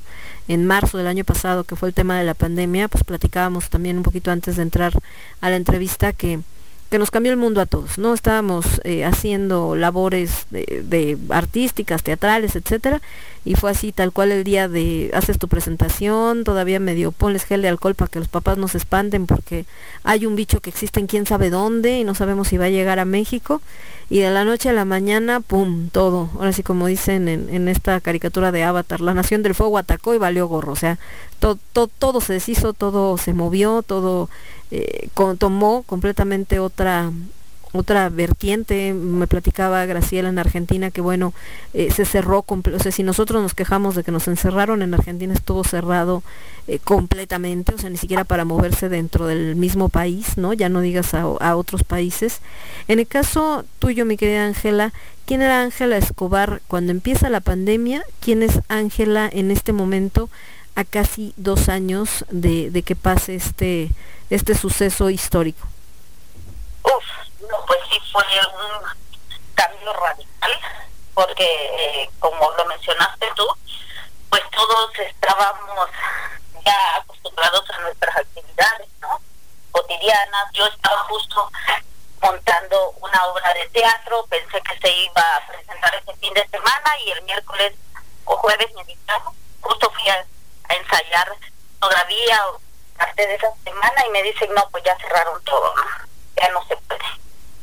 Y yo ingenuamente, bueno, antes yo pensaba que no iba a llegar hasta acá, o si iba a llegar, iban a ser casos muy aislados, ¿no? O sea, no iba a paralizar todo. Sí, claro. Entonces, eh, yo ingenuamente pensé que en unas dos semanas íbamos a regresar. Y dije, bueno, voy a tomar un descanso, voy a eh, eh, leer algunas cosas que tengo pendientes. Y no lo vi tan malo. Pero cuando pasó la cuarta, quinta, sexta, etcétera semana, ahí empezó el caos total dentro de mi cabeza. ¿Qué voy a hacer ahora? Y no solo, eh, o sea, perder la fuente de empleo, o sea, ya fue un duro golpe, ¿no? Porque pues, yo vivo de, del teatro, afortunadamente. Pero ahí sí se paralizó todo y bueno, ¿y ahora qué vamos a hacer? ¿De qué vamos a partir? Entonces, eh, fue triste porque caí en una depresión tremenda y conforme iban pasando las semanas y los meses, yo decía, no, pues eh, se terminó, ¿qué, ¿qué voy a hacer? Entonces, eh, la primera opción que tuve eh, fue presentar algunas de las obras que ya teníamos por Zoom, pero no nos funcionaban porque están escritas en otros formatos. Y esto me abrió el camino para escribir obras especialmente para presentarse dentro de la plataforma pero fue una búsqueda eh, de qué tenía que, de qué podía presentar, con qué elementos contaba, el número de actores que lo tuve que reducir a dos, a tres actores, eh, cuatro máximo, ¿no? Entonces, esa fue la primera, mi primera reacción, comenzamos a ensayar, a empezar a agarrar, eh, a conocer el programa, porque no, yo antes no lo conocía, la verdad. Yo creo que que para todos fue nuevo, ¿no? Yo vi, incluso vi una de tus obras, eh, tuve la fortuna y me pareció muy eh, de búsqueda, por ejemplo, los movimientos que hacían de cámara. Entonces ya no solo era eh, presentar una obra de teatro, era también hacer maniobras. Jugar a la televisión, sí. Este trabajo suyo me encantó porque ustedes lo hicieron, o sea, estaban todos juntos, pero la cámara era un personaje más. Y nosotros no nos, no nos pudimos ver porque no teníamos un lugar así amplio para ensayar, no podíamos tener una distancia, aparte que algunos compañeros se enfermaron, entonces decidimos hacerlo por Zoom. Pero eh, fue una buena oportunidad dentro de lo malo, fue una buena oportunidad para explorar eh, otras posibilidades y seguir resistiendo y haciendo arte. A partir de ahí también empecé a mandar a convocatorias al extranjero eh, con temas que dialogaban con la pandemia y fue así como me quedaron tres obras eh, que escribí de tres obras de teatro en Atenas. Entonces ahí fue otra oportunidad, otra puerta que se abrió y, y, y ¿no? Con esto de no, no parar, o sea, eh, aunque habían altibajos, muchas veces eh, las primeras el público como que no aceptaba mucho el formato por streaming, pero ya después eh, lo fueron acogiendo mejor de lo que yo pensé que lo iban a hacer o como el panorama. Así es. Bueno, entonces, eh, en este momento, después de todo esto que te tocó experimentar y como bien dices, que desgraciadamente una de las, eh, vamos a decir que secuelas o consecuencias también de este tema de la pandemia, pues sí fue este golpe directo en lo que es la salud mental, mucha gente que atravesó, como bien dices, eh, episodios de depresión, de desesperación, ¿no? Y gente que, que incluso no pudo salir de ellos, ¿no? Y que, digo, no lo sabemos aún, pero que probablemente también tuvo mucha influencia en qué tanto la gente se recuperó o no eh, cuando fue afectada por el COVID, porque pues el sistema inmunológico se deprime, obviamente, cuando estás eh, triste también, cuando estás deprimido. Eh, en este momento que, que, bueno, ya parece que no vamos a volver a la normalidad, porque eso no va a suceder, pero que ya las cosas empiezan a, a tranquilizarse un poco, entre comillas, eh, ¿cómo, ¿cómo ves el panorama hacia adelante de, tu trabajo? ¿Continuar eh, con esto en, streaming, ya empezar a aventurarte a cuestiones presenciales o hacia dónde va tu trabajo? Sí, eh, bueno, todavía, bueno, me faltaba decir quién fue, bueno, eh, qué es Ángel ahora después de la pandemia. Pues viví mucha incertidumbre porque hubieron familiares que padecieron la enfermedad, amistades, me di cuenta de muchas muertes, las noticias que salían a diario me sensibilizó mucho, eh, pensé en lo afortunados que éramos antes, ¿no? Y, y cómo había siempre esa queja de que eh, no me están saliendo las cosas como yo quiero, pero vino un virus y paralizó al mundo. Entonces, eso me hizo reflexionar eh, para vivir cada minuto de mi vida, eh, tratando de hacerlo eh, de la manera que a mí me gusta, haciendo lo que a mí me apasiona y por eso nunca dejé de hacer teatro eh, y seguir buscando otros proyectos. A mitad de la pandemia caí en otra depresión muy fuerte y ya no podía, ya no tenía cabeza ni para escribir narrativa, ni poesía, ni dramaturgia. O sea, fue así de, ya no puedo. Ni siquiera tenía la cabeza para leer. Entonces estaba como en un abismo, en un hueco. Y decidí tomar talleres eh, de cine por, por streaming porque era algo que me llamaba la atención eh, desde hace mucho tiempo, pero no me había dado la oportunidad de, de tomar un taller. Sí había escrito guiones, pero nunca los había realizado. Y no es lo mismo escribirlos que ya ¿no? Entonces a partir de ahí empecé a hacer trabajos audiovisuales y otra vez eso me sacó a flote. Me, me ayudó para, para poder retomar el camino. El arte siempre es una salvación eh, por donde uno lo quiera ver, siempre y cuando tenga la pasión por hacerlo, ¿no? Entonces incursioné en esto nuevo que es lo audiovisual y el objetivo al inicio era darle como otro, un giro de tuerca, otra eh, estética a las obras de teatro. Al principio era como un complemento, pero después me di cuenta que, que me estaba llamando, que quería hacer más ejercicios, que ya podía tener una historia y eh, mi maestro de, de, de taller eh, fue también de gran ayuda para que yo pudiera eh, realizar mi trabajo y me aconsejaba y todo eso me ayudó para, para poder ahora pues estar en esto que es lo, lo audiovisual. Ahora vamos a, a, a presentar el 30 de octubre en la carpa geodésica Las Brujas de Salem, ya de manera presencial, pero ¿qué crees? También lo vamos a presentar de eh, también por streaming. O sea, ya se nos quedó ahí como, como que adoptamos el streaming porque nos dimos cuenta que, eh, por ejemplo, mi mamá a mí nunca me ha visto actuar así en vivo. Pero con estas obras que presenté por Zoom, tuvo la oportunidad de verme, porque ella vive en, en Estados Unidos. Entonces dijimos, bueno, si eh, la posibilidad de ahora la tecnología lo puede ver más gente, entonces vamos a fusionar, vamos a hacer un híbrido, ¿no? La obra presencial y eh, presentarlo por streaming.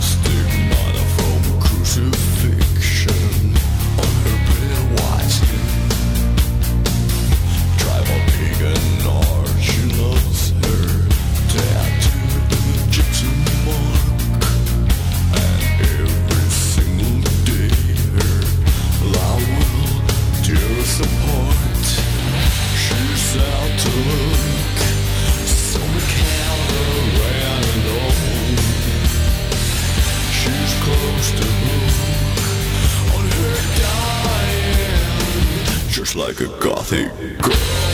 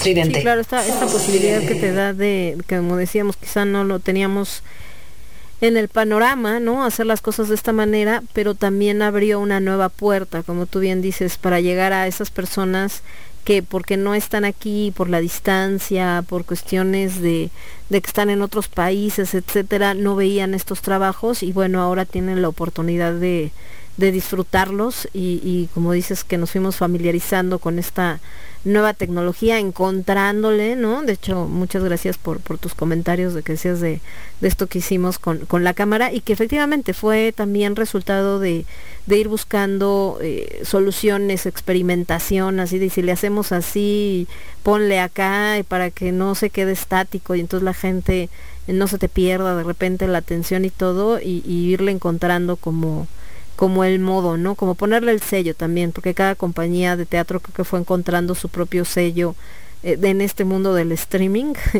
y fue como, como haciendo su propia creación de, de estos híbridos eh, ahora presenciales y en línea para poder eh, pues llegar a, a público no solamente de México, sino del interior de la República, porque hay mucha gente que, que a veces está en México pero en otro estado y que no tiene acceso ¿no? a este tipo de, de obras o de trabajos.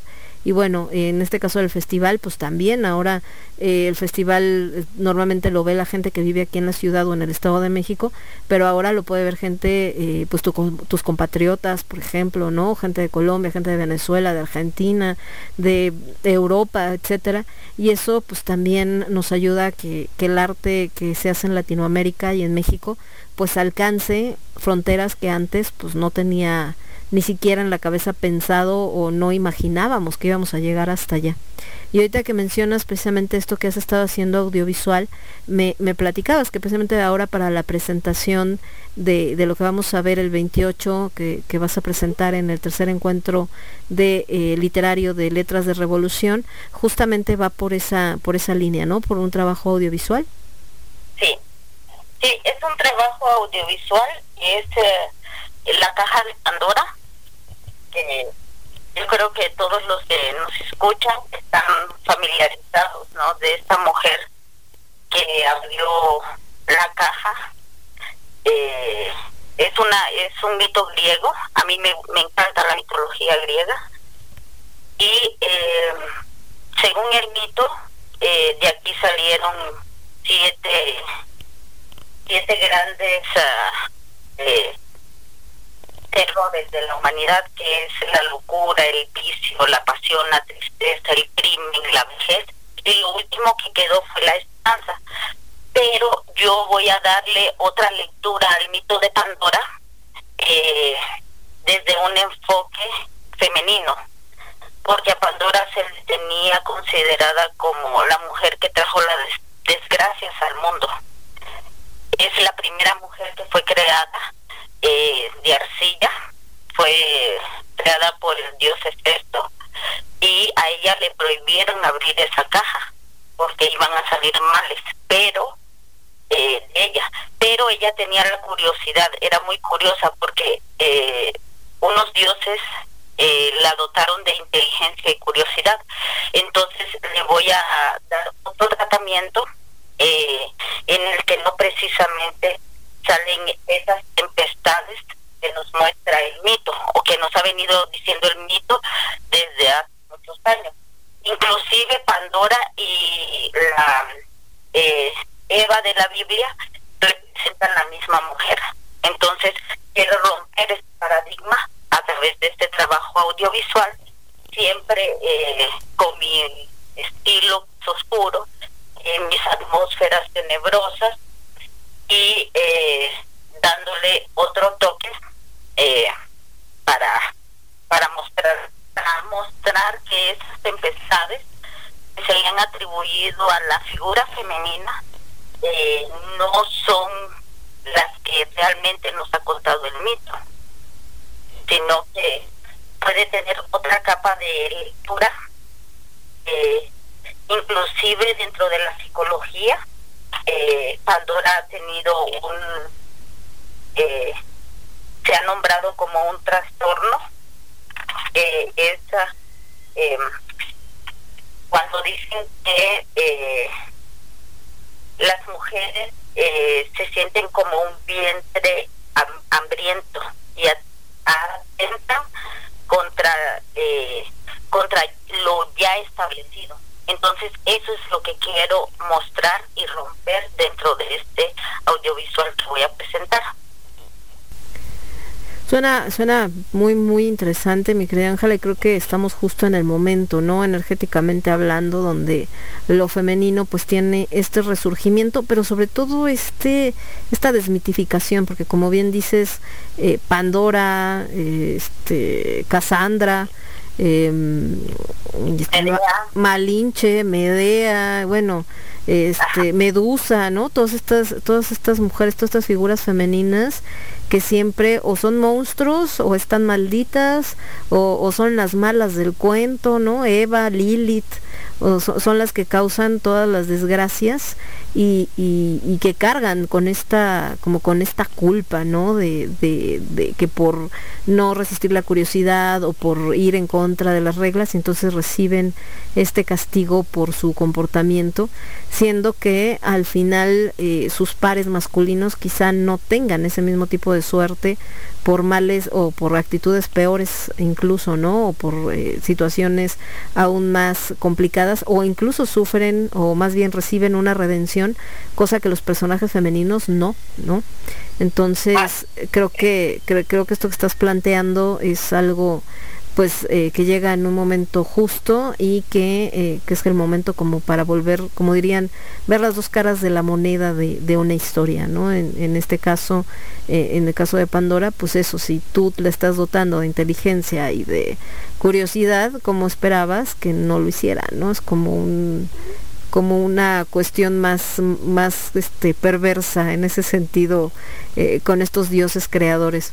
Entonces creo que, va a ser muy interesante de ver y más desde esta perspectiva que dices audiovisual con narrativa porque finalmente las generaciones actuales pues son bien visuales entonces eh, ya no basta con lo que está escrito sino también cómo lo contamos que es lo que decíamos ayer con Ruin y con Sara que a veces eh, hay autores muy buenos pero si no saben contar su historia en voz alta para que la gente se enganche y se enamore, pues luego a veces queda ahí perdida, ¿no? Y al revés, puede haber historias que quizá les, falta un poco de fuerza, pero si quien la está contando eh, tiene como esta mm, capacidad de comunicar, a veces le encuentra cosas que ni el mismo autor sabía que tenía, ¿no?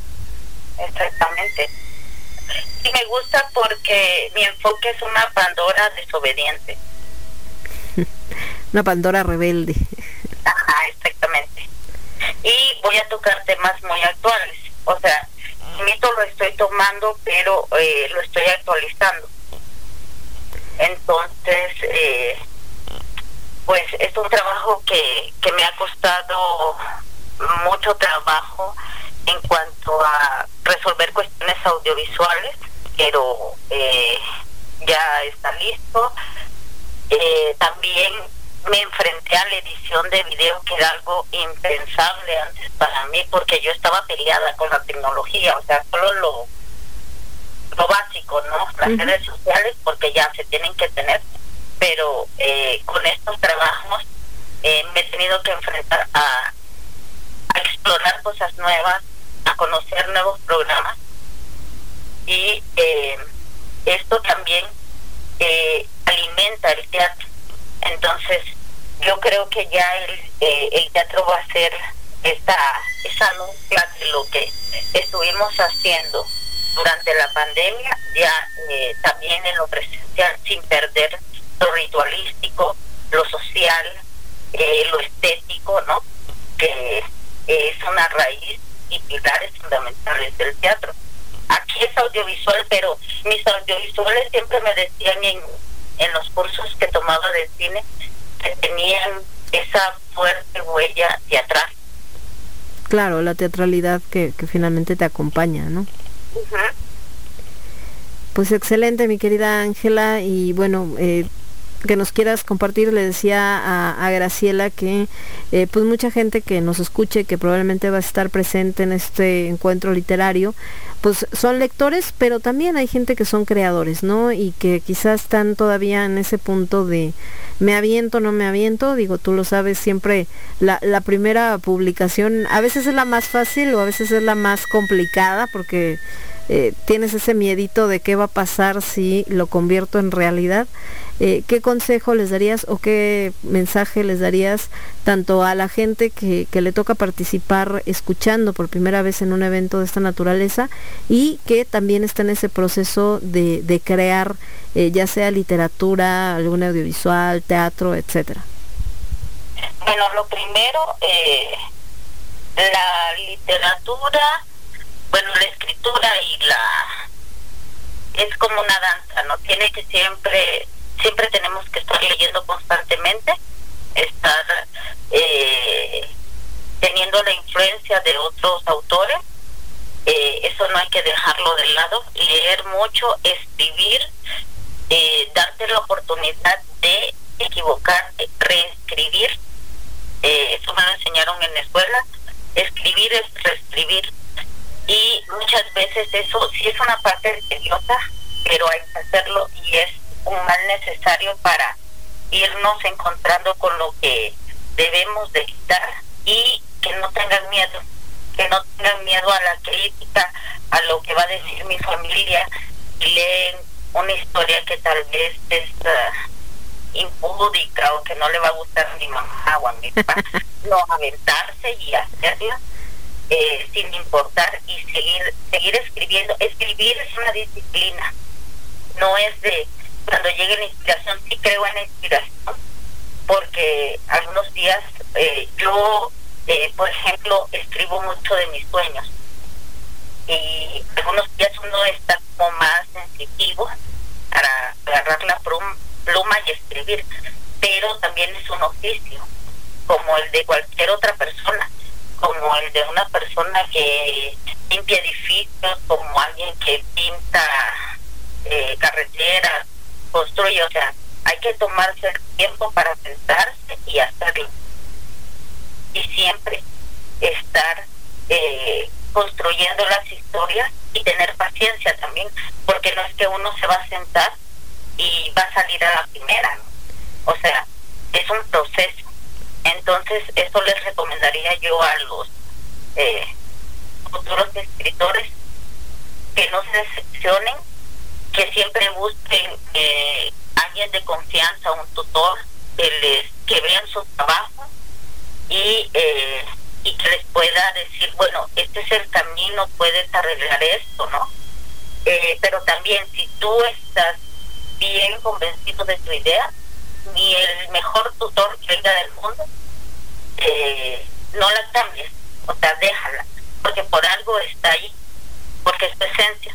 Entonces, no tener miedo y, como dicen aquí en México, agarrarse las faldas, ¿no? De los pantalones, de hacerlo, de presentarlo y terminar ese trabajo, porque muchas veces también es otro, eh, también impartí clases ahorita en la en la pandemia por Zoom y es otro problema que he visto que empiezan las historias y no las terminan. Y es no darle fin no eh, tampoco no juzgo si quieres escribir una historia y al mismo tiempo estás escribiendo otra lo puedes hacer igual que puedes leer tres o cuatro libros al mismo tiempo pero terminar la que ya comenzaste porque no sabes si ese es el escalón que te va a llevar para mejorar en técnica a la segunda, a la tercera, a la cuarta y así sucesivamente. Es correcto. Pues muchísimas gracias, mi querida Ángela. Digo, gracias por esta esta plática y por compartir con nosotros pues parte de lo que haces, parte de lo que vas a presentar, eh, tu experiencia, gracias por abrir tu, tu corazón con, con esto que viviste, ¿no? Y que pues sabemos que no es nada fácil, a veces la gente piensa que nada más es como la palmadita de, ay, échale ganas, pero pues no, es, es horrible cuando no tienes ni siquiera el impulso para moverte, ¿no? Para seguir. Y eh, que creo que bueno son experiencias que también a muchos eh, se pueden sentir identificados y que y que pues no están solos en este camino no y que como bien dices al final el arte es una salvación y por eso es que siempre hemos dicho que el arte es necesario desde la escuela no porque te vayas a volver artista el día de mañana quizás sí pero finalmente también como ser humano el arte es parte integral de nosotros y nos ayuda eh, pues a ser más objetivos, a ver las cosas de modo diferente y esa pues es realmente la manera en la que se pueden empezar a, a cambiar las cosas. Pues muchísimas gracias, eh, gracias por acompañarnos, gracias por estar en este tercer encuentro literario de Letras de Revolución y pues ya nos falta menos, ya estamos a nada de, de escucharte y de disfrutar de tu trabajo. Sí, no, muchísimas gracias a ti, a, a Sara, también por, por la invitación. Y también, eh, sí, el arte es una tabla de salvación, pero hay momentos en que se desborda todo y es cuando uno tiene que ya buscar ayuda profesional, como un psicólogo o hasta un psiquiatra, y no, no hay que verlo como eh, algo malo o algo que no me van a, eh, si voy a un psiquiatra van a decir que estoy loco o estoy loca no no o sea también todos los métodos que sean posibles recurrir a ellos para para sentirse bien. O sea no es que siempre vamos a andar felices no porque pues hay problemas que lo agobian a uno a diario es parte de la vida pero se puede tener una mejor calidad de vida eh, si uno acepta, aceptando, es el primer paso para, para poder ayudarse a uno mismo, platicando también con personas de confianza y o buscando profesionales. Y te lo digo porque mi caso, pues, recurría a esto, pero antes de la pandemia, o sea, ya son muchos años, pero esto sí vino a, a como, como que fue la última gota que, que derramó el vaso, pero pues que ya dejemos de ver estigmatizadas las enfermedades mentales, sino es igual que una gripa, que una, no sé, que la diabetes, ¿no? Sí, que necesitas tratamiento y, y un especialista. Exactamente, exactamente. Pues muchísimas gracias, eh, mi querida Lemon, por esta entrevista. Fue un gran placer platicar contigo, hablar del proyecto y pues esperemos nos veamos pronto eh, ya en vivo para saludarnos. Y les recuerdo la presentación de eh, mi presentación va a ser en el Foro Bizarro el 28 de octubre y también está la modalidad por streaming. Eh, pueden seguir mis redes sociales estoy como Ángela Escobar en Facebook y como ángela.escobar.wish en Instagram y pues ahí podemos eh, pueden seguir mi trabajo pueden platicar conmigo cualquier cosa ahí estoy a la orden y espero ver aunque sea por streaming o presencial eh, en la presentación Claro que sí, por allá nos vemos, mi querida Ángela. Pues un abrazo y que tengas excelente noche. un abrazo igual y eh, eh, besos y abrazos a todos los radioescuchas eh, nos estamos viendo y eh, que pasen una bonita noche. Gracias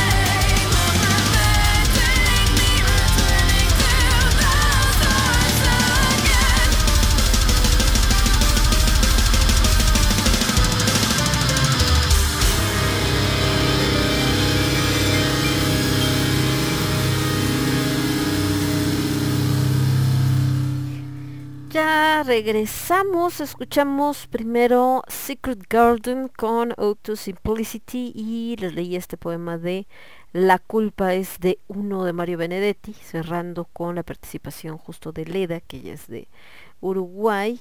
Después escuchamos a Camelot con esto que fue Descent Descent of the Archangel y posteriormente justo escuchamos a Ángela Escobar ella es de Honduras que nos estuvo platicando eh, pues obviamente un poquito de em, de esto que hace, de lo que está presentando. En el caso de Ángela, pues justo hablaba de que esta parte donde eh, se tuvo que recurrir a todo lo audiovisual, que a lo mejor eh, no estábamos acostumbrados, no sabíamos cómo se hacía. De hecho, Ángela me, platicaba eh, de esto de mm, que vio las funciones que dimos, ¿no? Con la compañía de cornamentas y que utilizamos este juego con la cámara, pues volviéndolo un personaje más.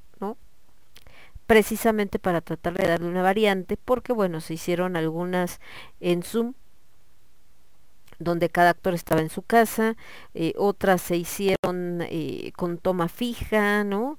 Otras con un par de cámaras, como se está haciendo ahorita con el Octubre Negro, justo, que lo que hacen es tener, perdón, dos o tres cámaras y se van alternando las tomas como para darle esta mayor movilidad y entonces eh, pues que se vea acá bastante chido, ¿no?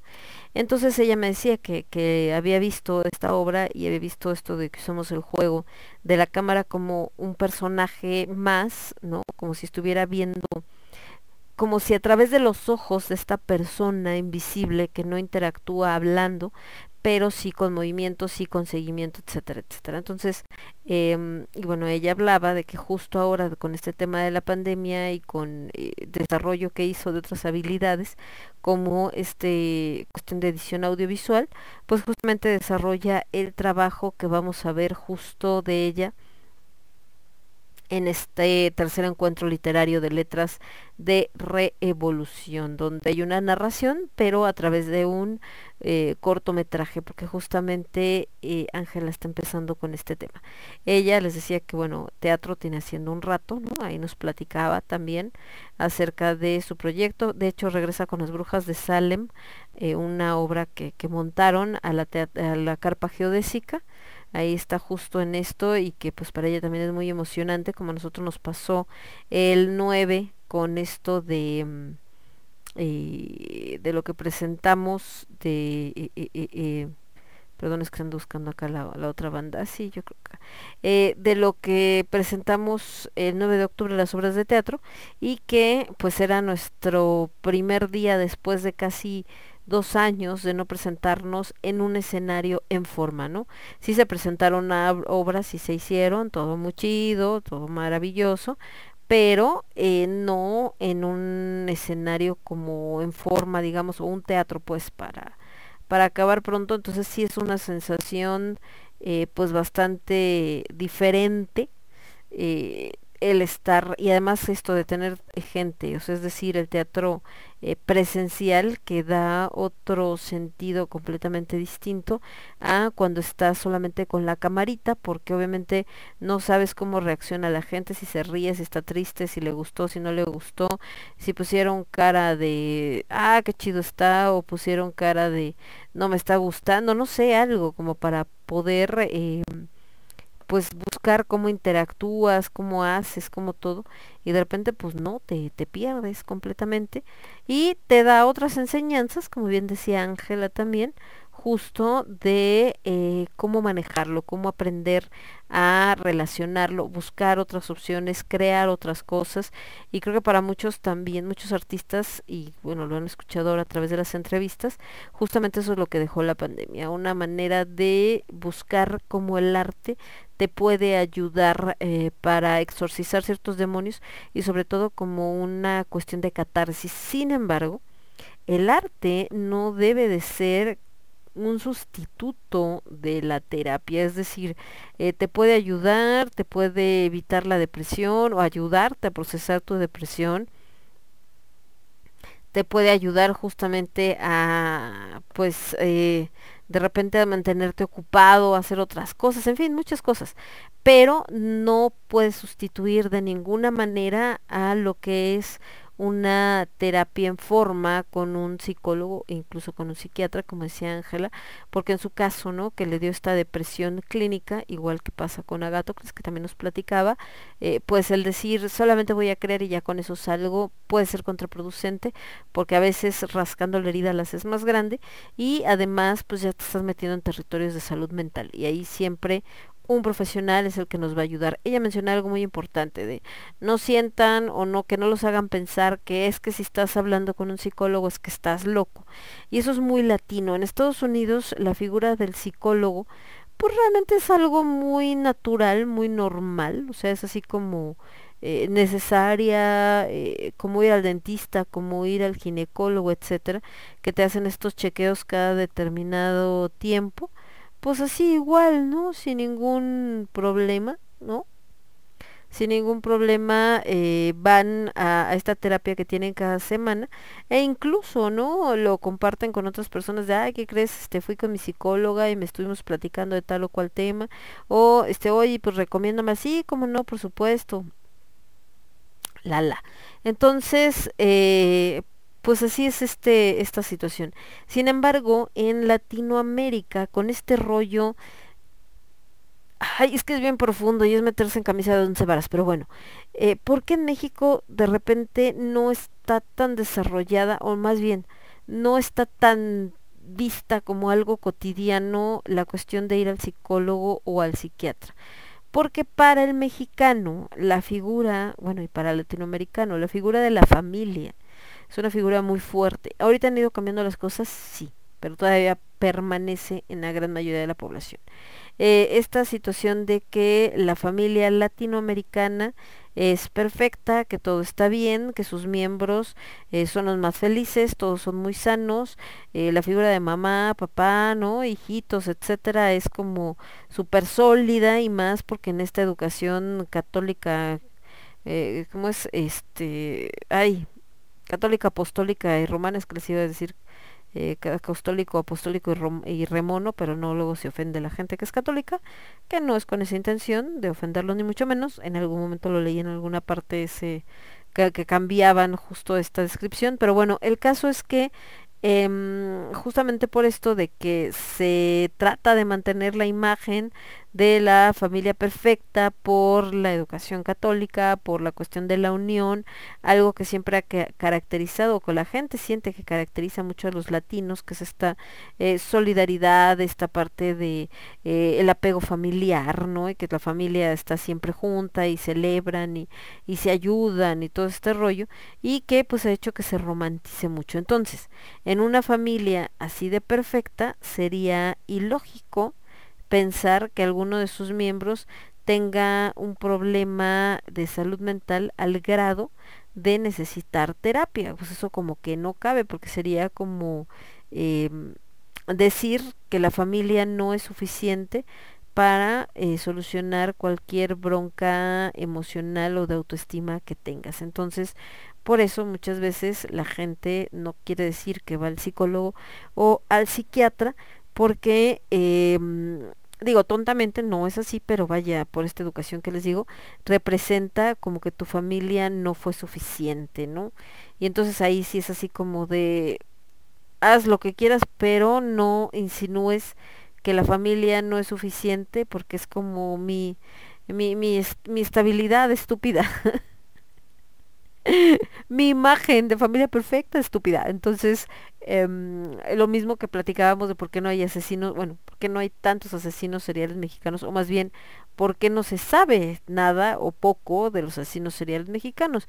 Por ese tema, ¿no? Porque también un asesino serial, normalmente, por lo que han encontrado algunos autores, que no es pro- prohibitivo, como bien decía el buen Ricardo Ham, em, viene de una familia fracturada o de una familia donde no hay mamá o donde no hay papá o ninguno de los dos y una familia que a veces tiene este rollo de personas que eh, abusaron del niño, ¿no? Cuando estaba chiquito o de la niña o que los golpeaban. en- Entonces, el decir, sí, sí hay asesinos seriales en México, también es como tener que aceptar que esa educación aparentemente tan maravillosa, sólida y esta estructura de la célula de la familia como todo es maravilloso, pues resulta que no es tan cierto. Y digo, ayer eh, justo eh, tenía una estampa de esa situación, o sea, una familia donde eh, es extremadamente religiosa, ¿no? A grado así de lo mejor que les puede pasar en la vida es que una de las hijas sea monja y uno de los hijos sacerdote, ¿no? Cosa que no sucedió, ninguna de las dos, pero vaya con esta parte. Y de repente un hijo sí se casó bien y la hija también, vestida de blanco, ya saben todo el rollo, y el hijo que se casó tiene casi tres hijos al hilo, entonces está cumpliendo con aquello de los hijos que Dios te dé, y todo parecía maravilloso, y uno de los hijos dice yo quiero ser sacerdote, y ah, qué chido, sí, ¿no? Todo mal, todo muy bien, ta, y de repente, pues no es que esté mal, al contrario, eh, lo que sucedió después, es parte de ser humano. Los seres humanos no somos tan eh, predecibles. Mucha gente que dice, ah, es que fulanito es súper predecible.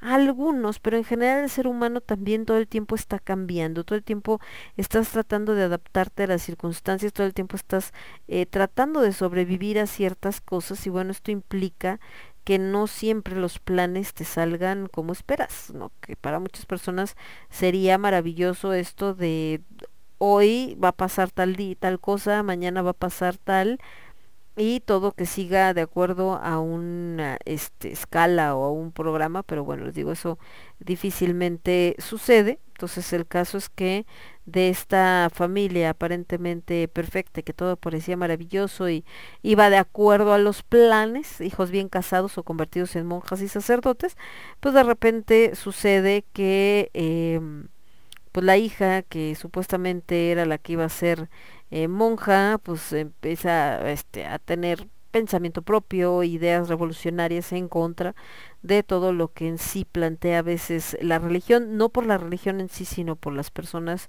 eh, que la manejan, empieza a darse cuenta de que eh, pues no le late mucho de lo que se ve en estos eh, pues no es un culto propiamente, aunque a veces parece, eh, lo que se ve en esta vertiente de la religión católica que no le da las respuestas que espera, ¿no? Eh, incluso, y eso es como muy generacional, este rollo del consumo de la mote, que bueno, para la mayoría, por supuesto, de la gente eh, más grande es así como de no, pues haz lo que quieras, pero no te drogues, ¿no? Porque lo peor que puedes hacer es consumir marihuana y te vas a morir y todo este rollo. De repente, pues la, una de las chicas se va por ese lado y pues vale burger. Y luego el otro hijo que sí quería ser sacerdote y empezó en el seminario, casi casi cacareaban y presumían por todos lados, pues un día se da cuenta que no es lo que él pensaba, cosa que es bastante obvio. ¿Se acuerdan? En algún momento que me conoce de tiempo, platicábamos de un chico con el que en algún momento anduve y eh, Alejandro, él estaba realmente convencido y él era muy creyente de la religión católica. Y en algún momento, no sé si antes de que yo lo conociera o, bueno, obviamente antes de que anduviera con él, pero antes de que yo lo conociera al parecer, en algún momento consideró seriamente el ser sacerdote e igual, ¿no? Entró al seminario y todo. Y estoy hablando que es un chavo que es extremadamente tranquilo, pasivo incluso, eh, trata de ser muy buena gente, no de que lo finja nada, me refiero a que a veces las circunstancias lo ponen en situaciones muy complicadas, pero en general eh, siempre está tratando de ayudar a los demás. Bueno, el caso es que él justo eh, precisamente por esta parte de su carácter, de este, las, sus creencias, etcétera, en algún momento de su vida pensó en ser sacerdote y les digo, entró al seminario y todo súper bien y demás, pero pues se topó con una triste realidad que lo vemos en cualquier actividad que es así como de grupo, no solamente en la iglesia católica, pasa por ejemplo en Guías de México, pasa en los scouts y demás, donde eh, gente que en su casa de repente no la pelan, de repente tiene tantito poder y bueno, se quiere volver loca y ya quiere organizar todo. En este rollo pues es exactamente lo mismo, ¿no? Como hay sacerdotes que sí tienen esta vocación de tratar de ayudar al prójimo simplemente por eh, ser el prójimo, también hay un grupo de sacerdotes o de gente o de hermanos, como le quieran llamar, y también monjas, por supuesto, que están en esto porque eh, son gente que a lo mejor le faltaron muchas cosas de joven, ¿no? Recursos económicos, etcétera, y acá pues sí, tengo que ser padrecito, pero al menos me dan de comer tres veces al día, tengo un techo sobre mi cabeza, muchas veces incluso lana, eh, como bien, ¿no? Este, duermo en una cama, este, muy, si no muy cómoda, al menos una cama, en fin, muchas cosas, eh, y se vuelve como, como que a lo mejor no tengo la vocación de ser sacerdote o de ser monja, pero eh, pues al menos me, me mantienen, me dan una buena lana, me llevo una buena vida y pues chingue su, ¿no? Me aguanto. Entonces, eh, todo esto hace que estas personas pues no sean como que a veces las más empáticas. Entonces, para estos chicos que de verdad llegan convencidos de querer ser sacerdotes para ayudar a las personas, para llevar la palabra de Dios a lugares lejanos, etcétera, pues de repente se topan con que eh, también hay mafias, también de repente es como, eh, ah, quieres ir a este viaje de misión que van a dar para, no sé, África, Asia, etcétera. Sí, chido, pero pues como que, ¿qué me vas a dar para para que yo vote a tu favor y no al de tu compañero fulanito de tal. Entonces, muchas cositas que hacen, les digo que estos chicos pues se hayan decepcionado terriblemente y salieran huyendo. Entonces, en el caso de esta familia, eh, estamos hablando, y el mismo caso, ¿no? El chico muy emocionado, lo que sea, cuando empieza a tomar el seminario se da cuenta de que, ¿saben qué? Gracias, no es lo mío, y se regresa, ¿no? Entonces, otro sueño frustrado. Por si fuera poco, eh, la otra hija que les platicaba, eh, casada, muy bien, todo perfecto, pero resulta que el tipo es un patán. Entonces ella decide divorciarse y eh, tiene un niño, en algún momento que empieza a salir con alguien, el chavo que pertenece a ese movimiento, s- este, secta, orden, como le quieran llamar, no responde, se supone que era hijo de Dios, bueno, resulta que no era tan hijo de Dios, o al menos no tan convencido y tan misericordioso como se esperara, sale huyendo, ella se queda sola, cosa que no tiene bronca, pero eh, volvemos a lo mismo, en esta parte donde, ay, sí, nosotros acá y la familia perfecta, resulta que, ups, fíjate que no. Entonces, eh, les digo, esta chica, pues bueno, se dedica sola a criar a su hijo. Y eh, por el otro lado, el otro hijo, aparentemente casado con la mujer perfecta, porque igual de beata, perteneciente a esta, a esta orden y todo maravilloso y no sé qué, y bla, bla, bla. Y de repente, pues bueno, ahí hay cierto conflicto, que no vale la pena ahondar en ello, ¿no? Pero el caso es que hay un, un conflictillo ahí y de repente esta chica, pues su decisión es irse incluso hasta otro estado. Eh, no sé, una forma también creo que de castigar a este otro chico de por esta situación que les digo que se presentó, pero bueno, ya ahorita al grado incluso de que cuando llega a dejar a los chicos para que convivan con su papá, etcétera, etcétera, pues ella ya viene con un galán, ¿no? Que a mí me queda claro que lo tenía desde mucho antes. Digamos, dicen por ahí que a un escorpión no le ven, no le vas a venir a contar, no le vas a ganar en investigador. Y bueno, ella también es escorpión, por cierto. Pero el caso es ese que que ya también esa otra imagen de aparente familia eh, perfecta, pues resulta que no es cierta. Ahora les digo, eso no tiene nada de malo, no existen familias perfectas, no siempre las cosas salen como una espera y como las tenías planeadas y que decías, ah, sí, así va a estar chido, porque entonces fulanito va a hacer esto, mi otro hijo va a hacer esto, aquí va a pasar esto, y acá de repente un día van a llegar todos mis nietos y todos felices juntos, y ay, sí, qué bonito, pues ojalá fuera así, pero la realidad es que no es así. Entonces, eh, cuando lo aceptas, cuando te das cuenta de que, bueno, pues hay cosas que se pueden controlar, hay cosas que no se pueden controlar, pues todo fluye natural, ¿no? Que hay, que ibas a hacer tal y siempre no lo hiciste, pues no hay bronca, pero ¿cómo estás? No, súper bien, ah, pues qué chido, ¿no? Oye, que te habías casado y no tuviste hijos, de repente te embarazaste, pero el tipo, pues maldito patán, no, no respondió, pero ¿cómo estás? No, yo feliz con mi hijo y vamos juntos. Ah, pues qué chido también, ¿no? No pasa nada, o sea, no tiene nada de malo. Bueno, es que tienes que ver esto con lo que estamos platicando, pues eso, que de repente tratar de dar una imagen de lo que no somos, porque no queremos que nadie se entere de que la familia no salió tan perfecta como yo esperaba, que no se dieron las cosas como yo esperaba, etcétera, hace que sus miembros empiecen a esconderse cuando tienen alguna situación como la depresión o como algún problema eh, emocional y eh, pues eso no es nada sano. Entonces, eh, todo esto empezaba por esto que estábamos platicando, de que el arte, si bien nos ayuda en muchas cosas, si bien es maravilloso, etcétera, no sustituye tampoco a esas situaciones donde a veces pues necesitamos de ayuda profesional, terapia, etcétera. Entonces ahí como decía Ángela en su entrevista, sí es importante no pasarla de largo, no decir, no, no es cierto, yo estoy bien, no necesito nada, todo maravilloso, miren, ¿no? véanme, casi casi todo, sí,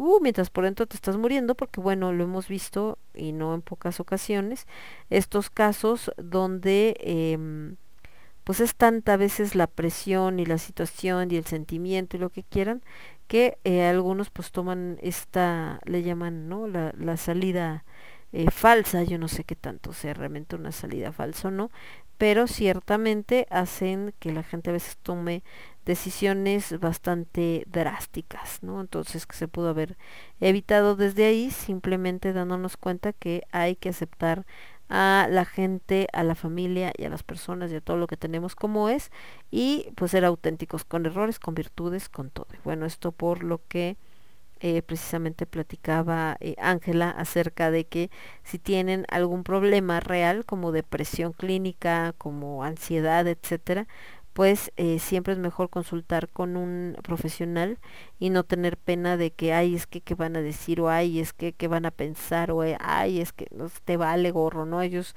ni te están pagando la consulta ni te van a pagar la renta ni la comida ni nada parecido entonces pues lo que la gente a veces piense en ese sector vale queso mientras tú te sientas bien mientras puedas, les digo, limpiar estas heridas del pasado que a veces venimos cargando y mientras eh, puedas, eh, pues obviamente, eh, ser funcional, pero no solamente vivir más que sobrevivir, porque también hay mucha gente que vive en modo de supervivencia nada más. Y bueno, vámonos entonces con más música y la última entrevista del día. Nos vamos con Asayon, esto que se llama Let Severa, después la señorita Graciela Verónica Juge, la primera parte, después algo de Vilma Palma e Vampiros, ya que estamos hablando con alguien de Argentina, les platicaba que eh, Graciela es de Argentina justamente. Y después nos vamos con la segunda parte de la entrevista con Juja. Y cerramos con Shadowplay de Awakening. Y por supuesto yo regreso. Yo soy Lemon. Esto es el quinto elemento y lo escuchas únicamente a través de Radio Estridente. Regresamos. Somos ruido. Somos estridente. Somos estridente.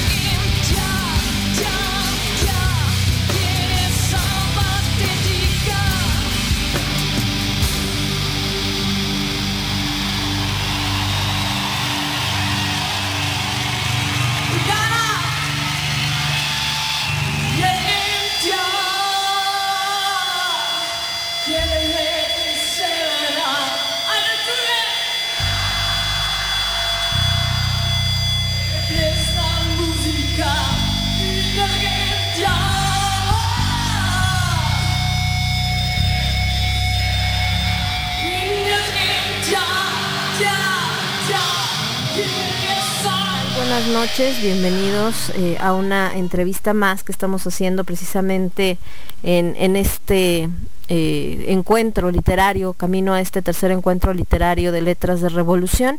Hoy tenemos el gusto de estar platicando con Graciela Verónica Lajuge, que bueno, ella, eh, para lo que platicaba Sara Arreola, eh, en varios de las entrevistas que hemos tenido, tenemos el gusto de que participen con nosotros ahora gente de diferentes lugares, no solamente de México, y bueno, un país hermano, porque pues está muy cercano, no en distancia, porque en distancia estamos bien lejos, pero sí en, en corazón y en muchas cosas, que es Argentina. Eh, Graciela nació justamente en la provincia de Jujuy, de ahí lo de la Juge, al norte de Argentina. Ella actualmente vive en la, en la capital, en Buenos Aires. Y un poquito de lo, de lo que, de que Juge hace y que bueno, ya nos platicará. Ella es narradora oral, les cuenta cuentos, por supuesto hace lectura en voz alta, mediación lectora, es abogada, es cocinera, tejedora, nacida en la provincia de Jujuy, como mencionábamos, y que integra desde el año del 2008 el grupo de narración oral Boca Florida en Cava y desde 2017 el grupo Nueve Mujeres Nueve, narradoras del Museo Americanista de Lomas de Zamora y distintos espacios de zona sur y Casa Cuna Cuenteros, narración en ámbito hospitalario. Ella también se presenta en escuelas, sobre todo jardín nivel primario y secundario, que bueno, en México serían primaria y secundaria, lo que conocemos, en bibliotecas, museos, salones de arte, centros de adultos mayores y por supuesto en radio. También ha realizado presentaciones de libros de varios autores y ha participado en diversos festivales nacionales e internacionales, como el Festival Internacional de Narración Oral Palabra Mía en Madrid, Barcelona y Vilches, Jaén, España en el 2015. Eh, también ha participado en el programa Regaladores de Palabras de la UNAM aquí en México en noviembre del 2017. Fue invitada al Festival Internacional de Cuentacuentos eh, Baricuento en Cocuta y Piedecuesta Cuenta en Piedecuesta, Colombia en abril de 2018. Participó también en el Encuentro Internacional Congresales de la Palabra en San Miguel de Tucumán en el 2017 y 2018 y estuvo invitada al Festival de Cuentos Palabra Mía en el Teatro del Municipio de Lomas de Zamora del año 2018. También participó en el primer Festival de Ora- Oralidad CAU en el partido de Alte Brown, participante del encuentro de la Asociación de Narradores Orales de la Zona Norte en los años de 2018 y 2019.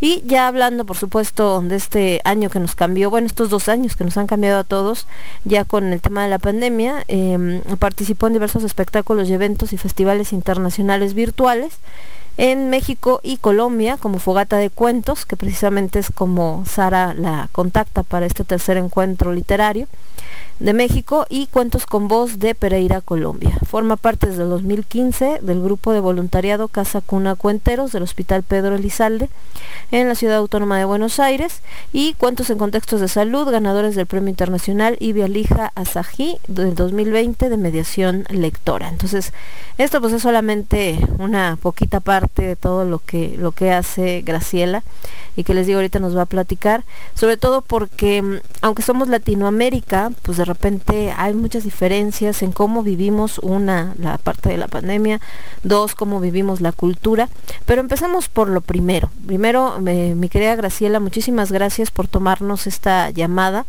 y que nos platiques un poquito Digo, ya vimos lo que haces, en qué este, eh, estás en diferentes asociaciones, haciendo también labor de voluntariado, que al final pues es uno de los principios más altos y más nobles del arte. Pero platícanos un poquito de ti. ¿Quién es la Juge? ¿Qué tal? Buenas noches. Eh, antes que nada, un placer saludarlos. Eh, adoro México, es un país que me gusta muchísimo. Un país con el que nosotros, eh, en mi tierra, en Jujuy, que queda al norte de Argentina, compartimos muchas costumbres. Por ejemplo, nosotros celebramos el Día de Muertos como ustedes, hacemos nuestro honor a nuestros muertos, les hacemos nuestra mesa. Entonces es un país con el que me siento hermanada y con el cuando viajé para allá me gustó muchísimo y quiero volver y bueno, me da la posibilidad de la vida de volver ahora en palabra y estoy muy contenta. Eh, contenta de, participar de este festival que es tan hermoso y de esta decimotercera edición que habla de la revolución, de todo lo que nos ha pasado y de cómo nos fuimos adaptando y transformando. Así que bueno, muy contenta de estar acá. Y bueno, platícanos, eh, decías por acá, abogada, cocinera, me imagino que esto es porque en tus primeros años de estudios eh, el camino ahora sí que te llevó por, por otro lado. ¿Qué, qué, qué te aleja en primer lugar de las letras o qué te acerca a las letras? ¿De cuándo decides empezar a hacer eh, cuento, narrativa y demás? Bueno, eh, en realidad a las letras estuve siempre a la oralidad acercada de- desde antes de nacer inclusive. Yo soy hija de inmigrante árabe. Mi papá vino de Siria y cuando eh, yo estaba por nacer, él me, ya me contaba cuentos antes de nacer y después durante toda la vida me contó cuentos, cuentos que eran la historia de su vida, eran la historia de su vida allá en aquel pueblo que le había dejado, sus hermanos, su familia. Eh, y bueno, allí a mí me nació esa, ese amor por la palabra. Creo que mi padre me dio la palabra y yo era una persona que vivía contando lo que veía, maravillándome con el mundo. Soy una persona que me maravillo con una flor, con un amanecer, con, con un atardecer silencioso. Eh, cosas simples para mí no son tan simples, tienen magia. Y luego eh, estudié, me recibí de abogada y pasado un tiempo empecé a hacer eh, eh, eh, narración profesionalmente. Ya me formé profesionalmente con maestros de narración acá en Buenos Aires y seguí el camino de la narración oral escénica con diversos talleres, con diversos eh, seminarios, siempre formándome. Y bueno, me gusta mucho este camino, este camino de, transitar la palabra, de contar cuentos, de rescatar la memoria. Creo que nosotros los narradores orales somos la memoria de los pueblos, tenemos un deber importante que es mantener esa memoria para seguir eh, y seguir manteniendo nuestra identidad, para que no se pierda nuestra identidad, para que no, no nos vengan a contar otras cosas, que tengamos lo nuestro. Fíjate que tocas un tema bien interesante, sobre todo pensando en Argentina. Eh, digo, creo que cada nación a veces tenemos eh, nuestra parte que todo el mundo dice wow y también a veces nuestros demonios que a veces son más inventados que reales, ¿no?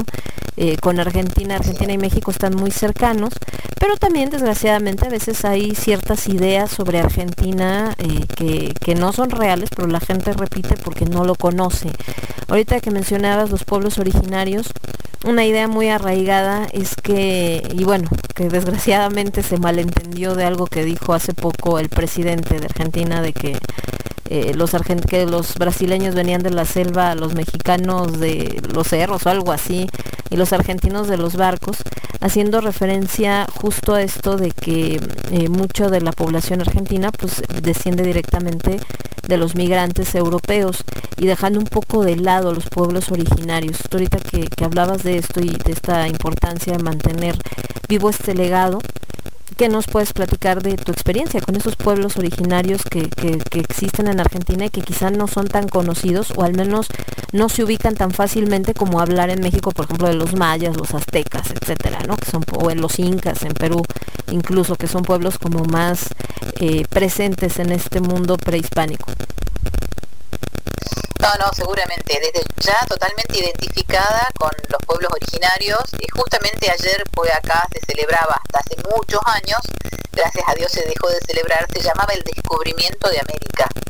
Eh, nosotros no lo llamamos así, no, no descubrieron nada, nosotros ya teníamos en, en nuestro país, como en México, como en toda América, porque para mí las fronteras las puso el hombre, no había fronteras, eran pueblos que vivían en total comunidad, en total armonía con la naturaleza, que tenían sus dioses y que vivían armónicamente en diferentes eh, tribus, clanes, pero eh, totalmente armónico con la naturaleza.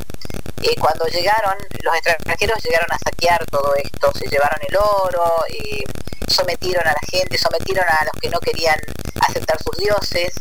Sin embargo, como yo lo puse ayer, lo publiqué, nunca lograron sacarnos nuestras costumbres. Yo soy de, como les dije, de las provincias del norte, Jujuy, una provincia donde se mantienen todas las tradiciones y donde como mucho se hizo un sincretismo. Y entonces, por ejemplo, nunca pudieron sacar eh, la, eh, la idea de que nosotros eh, respetáramos la Pachamama y celebráramos la fiesta de la Pachamama, la Pachamama como madre tierra, como comprensiva de todo, ¿no? De todo el cosmos, como una visión muy amplia a la que siempre agradecemos y a la que siempre eh, le rendimos tributo. Nosotros antes de tomar o comer algo, primero le brindamos a la Pachamama, le agradecemos lo que nos da la Madre Pachamama. Bueno, eso no lo pudieron sacar nunca, a pesar de, de la espada y a pesar de la superioridad. Nunca lo pudieron lograr sacar nuestras costumbres, nuestra forma de adorar nuestros dioses y, y- y- y en Jujuy se mantuvo siempre esa costumbre y se sigue manteniendo muchísimas costumbres típicas de la época precolombina y también en otros lugares. Por supuesto, eh, recién se está resaltando eso ahora, se está como dándole un poco de dignidad a, a toda esa cultura porque durante mucho tiempo en Argentina se miró Europa y entonces era mucho mejor ver hacer los edificios, por ejemplo, acá en Buenos Aires, hacer los edificios como se hacen en Francia, o era mucho mejor a ver la inmigración aria, eh, en total desconocimiento de nuestra, de nuestra identidad y la gente de nuestra tierra que vino muchos años antes, que era la que vivía en la tierra y que es muy rica, porque es muy rica en conocimientos, ya conocían de astrología, ya conocían eh, de agricultura, es decir, nadie vino a enseñar nada, ya conocían todo. Así es, y bueno, es, es un tema que, que afortunadamente ahorita está saliendo a flote, ¿no? Como tú dices, muchos años esta parte donde hasta ahorita apenas eh, un grupo radical de España hablaba de, de que casi teníamos que dar gracias porque nos vinieron a salvar de esos salvajes que mataban gente y sacrificaban. y bueno, que, que, hay, que hay muchas aristas. Sí somos parte de los dos, digo, eso es una realidad, no lo podemos negar, pero también eh, las cosas como son, ¿no? Al final fue una, una matanza, fue un, un crimen contra los pueblos que ya estaban aquí, como tú bien dices, eh, se encontraron dos mundos, pero no es como que hayan venido a descubrir nada.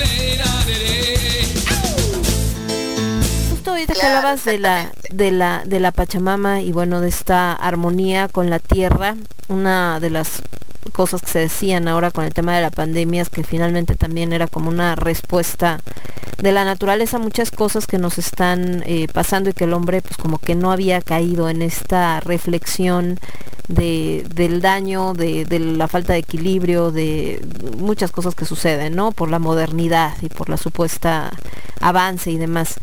Para, para ti, para Graciela, ¿cómo fue vivir esta pandemia? Platicamos un poco antes de empezar la entrevista que eh, si bien aquí en México pues se cerraron lugares, se hizo cuarentena, etcétera, no se compara al grado en el que Argentina estuvo pues aislado completamente del mundo y muchas situaciones eh, pues bastante difíciles.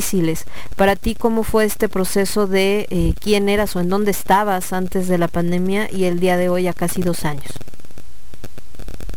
Bueno, sí, eh, fue muy muy difícil, difícil eh, desde el punto de vista que yo tengo, tenía mucha actividad cultural, de hecho estábamos por presentar, a nosotros nos cerraron todo el día 20 de marzo. Ese fin de semana nosotros presentábamos el sábado un libro, el domingo teníamos un espectáculo de narración oral en un museo.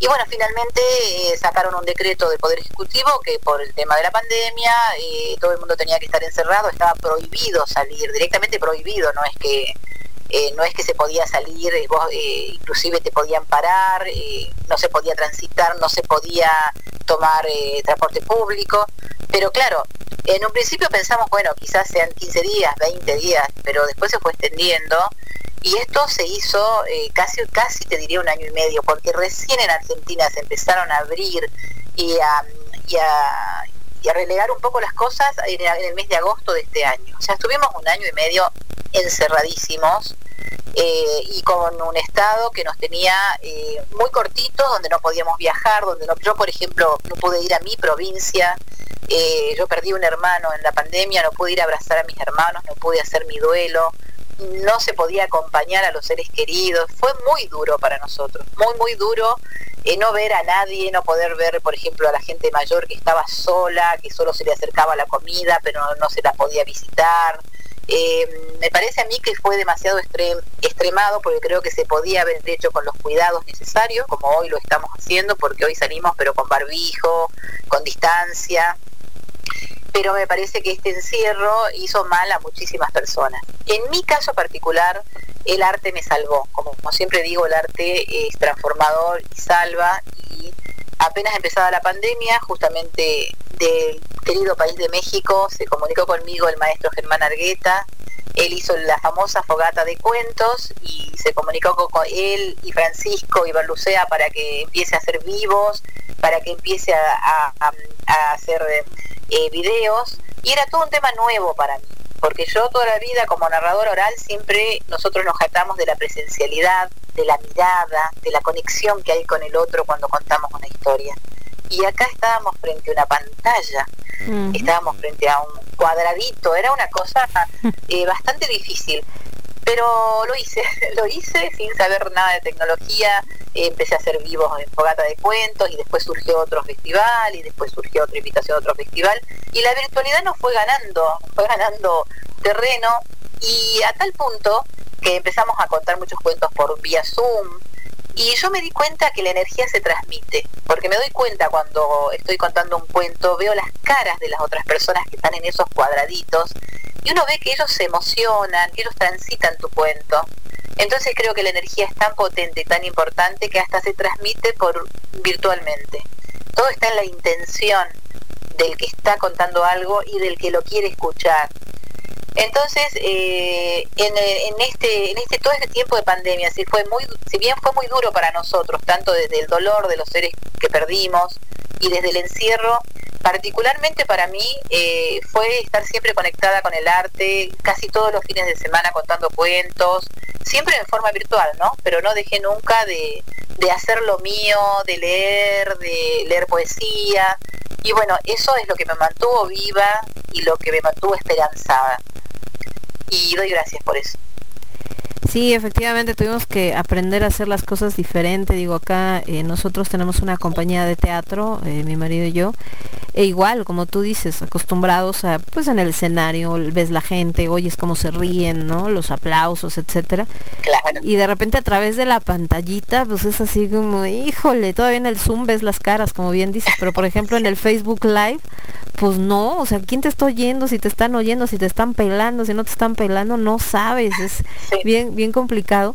Pero también creo que, eh, Sí, y sí. esto, algo muy importante que tú mencionas, pues nos permite acercarnos a gente que de otro modo quizá no podríamos ver porque estamos en otro país, porque estamos a mucha distancia y nos acercó, ¿no? Y como bien comentas en este trabajo que hizo el maestro Germán Argueta, de eh, pues juntar estos narradores de, de Latinoamérica y acercarlos pues también a México, ¿no? Y conocer nuevas perspectivas, nuevas maneras de contar las cosas y creo que eso es algo, algo maravilloso. Y precisamente en, en esto que, que, bueno, este año eh, eh, no te habían platicado, pero casi siempre cuando se ha hecho este festival, este es el tercer año que se presentan letras como tal. Siempre ha habido literatura, pero así digamos que un día dedicado a la literatura. Este es el tercer año que se en forma. Antes eran como ciertas intervenciones en- entre otros eventos, o sea, como mezcladas, digamos. Y este Claro. año se decide dedicarlo al cuento y a la narrativa. Casi siempre se dedicaba a la poesía. De hecho, tanto estas intervenciones que te digo que estaban mezcladas con, con música, etcétera, o sea que eran como, eh, como intervenciones muy específicas dentro de eventos musicales. Eh, a partir de hace tres años empieza a ser ya un, un encuentro literario específico para, para los autores, pero era poesía lo que se presentaba. Este es el primer año que presentamos el cuento y la narrativa. Claro. Eh, aquí en este caso, digo, sin que nos digas ni nombre, ni exactamente el tema, ni nada, eh, ¿en qué línea va lo que nos vas a presentar en este tercer encuentro de literatura, mi querida Graciela? Bueno, yo por un lado primero celebro muchísimo que, se dé este lugar a la literatura. Para mí es muy importante eh, leer, leer, no hay mejor nave que un libro, eh, leer nos acerca, leer nos, eh, nos engrandece y está muy bueno que se dé ese espacio, ¿no? Para la narrativa, para los cuentos que son también tan sanadores, sobre todo en esta época que estamos viviendo. Bueno, yo voy a ir por el lado del amor, que me parece, estoy convencida, y siempre en mi vida lo apliqué así, que el amor salva todo. El amor todo lo puede y las cosas que se hacen con amor perduran. Así que yo voy a ir por el lado del amor, que es lo que siempre me gusta mucho y que sé que se multiplica, se multiplica. Cuando uno da amor, recibe amor. Y que en este caso, pues bueno, revoluciona también, ¿no? A muchas personas, tanto te, Exacto. te cambia, te hace creer, a veces te rompe muchas ideas que traes, eh, a veces para bien, a veces para mal, pero siempre es transformador. Siempre, siempre es transformador y está muy bueno, eh, me parece excelente este tema de revolución, porque es así, eh, que esto nos, esto nos sirvió, entiendo, para revolucionar, para ser mejores personas, para darnos cuenta de muchísimas cosas y para, sobre todo, eh, honrar la vida, eh, disfrutar el hoy, el presente y honrar la vida, honrar porque nos, nos ha sido dado una vida que es algo tan hermoso, entonces, entonces tenemos que honrarla en cada minuto. Y eso sí es una verdadera revolución, disfrutar de la vida, disfrutar de la amistad, disfrutar de la palabra, eh, ser empático con el otro, eh, tratar de ser solidario. Eh, nosotros hace dos semanas fuimos con mi marido a un pueblito muy, muy alejado de la frontera casi con Bolivia a donar libros para una biblioteca. Llevamos 29 cajas de libros y fue algo tan, tan divino, tan hermoso. Creo que recibimos más de lo que dimos, pero fue tan lindo compartir con una comunidad originaria, eh, dar eh, esa biblioteca para que ellos puedan eh, tener para leer, para tener un contacto con el mundo. Y, esas cosas son las que nos hacen, nos hacen bien. Para eso estamos en este mundo, me parece. Y como bien dices, ¿no? Que creo que este es el, el momento, y digo, desgraciadamente necesitábamos algo como una pandemia para que mucha gente de repente abriera los ojos a algo así y ver lo realmente importante, que es lo que platicábamos ayer que eh, con Sara y con Ruin, que estamos en una entrevista, que, que la gente estaba ya tan clavada en solamente lo económico y que el éxito es tener una casa, un coche, El una pensión. el. Y, y toda esta parte de cuestión material y de repente fue el darte cuenta de que pues lo material no era, no solamente no era suficiente, sino no era lo más importante, ¿no? No es necesario, pues sí, vivimos en una sociedad, pero eh, no es lo más importante, porque lo más importante, como tú bien mencionas, pues es sentirte a gusto contigo mismo y de ahí, bueno, muchos problemas de salud mental que tenemos actualmente y que como bien dices, a veces un libro es el que te ayuda, te salva, porque a veces tiene las palabras exactas que tú no encontrabas, ¿no? La, la literatura Sí, tiene esa, esa magia. Mi querida sí, Graciela, totalmente. Ujú. Este, muchas, muchas gracias, pero y también, por supuesto, para todos los que nos escuchan, ¿dónde pueden seguir tu trabajo? ¿Dónde pueden encontrar lo que estás haciendo? ¿Qué proyectos tienes ahorita en puerta, tanto en Argentina como a nivel internacional, para presentar eh, en este fin de año o lo que será el 2022? Bueno, eh, a encontrarme en mis redes, yo estoy en Facebook como Graciela Verónica Lajuge y también en la red Instagram, eh, Graciela Verónica Juge. Eh, y proyectos muchísimos tenemos, ahora con mi grupo Boca Florida vamos a hacer una presentación en el teatro, porque como acá se está abriendo todo, vamos a hacer una presentación presencial después de dos años a fines de noviembre. Y estamos contando, por ejemplo, la semana que viene tengo que ir a una escuela a contar eh, cuentos eh, durante la mañana y la tarde por el tema de ESI, Educación Sexual Integral. El día sábado vamos a juntar, contar en una, en una feria del libro del Mirante Brown, vamos a contar cuentos con mi grupo Casacuna Cuenteros, que es un grupo divino que cuenta en, situación de hospital. Así que tengo muchísima actividad. De acá a fin de año, muchísimos festivales. Eh, tengo mucha, mucha actividad porque eh, yo, bueno, eh, valoro mucho la palabra. Eh, para mí, eh, como dice Eduardo Galeano, cuando es verdadera, cuando nace de la necesidad de decir a la voz humana, no hay quien la pare. Si le niegan la boca, ella habla por las manos, o por los ojos, o por los poros, o por donde sea. Porque todos, todos tenemos algo que decir. Y es importante que lo digamos. Así que para mí es importante eso. Pues muchísimas gracias, mi querida, mi querida Juge. Y bueno, un, un último mensaje, sobre todo pensando que, bueno, este encuentro, finalmente la idea también es llegar a, estos chicos, tanto que son los nuevos lectores, eh, los nuevos escuchas, como también probablemente sean los, los nuevos creadores y nuevos escritores. Eh, tú que has seguido este camino, eh, con, ¿con qué mensaje te gustaría cerrar para la gente que, que está oyendo?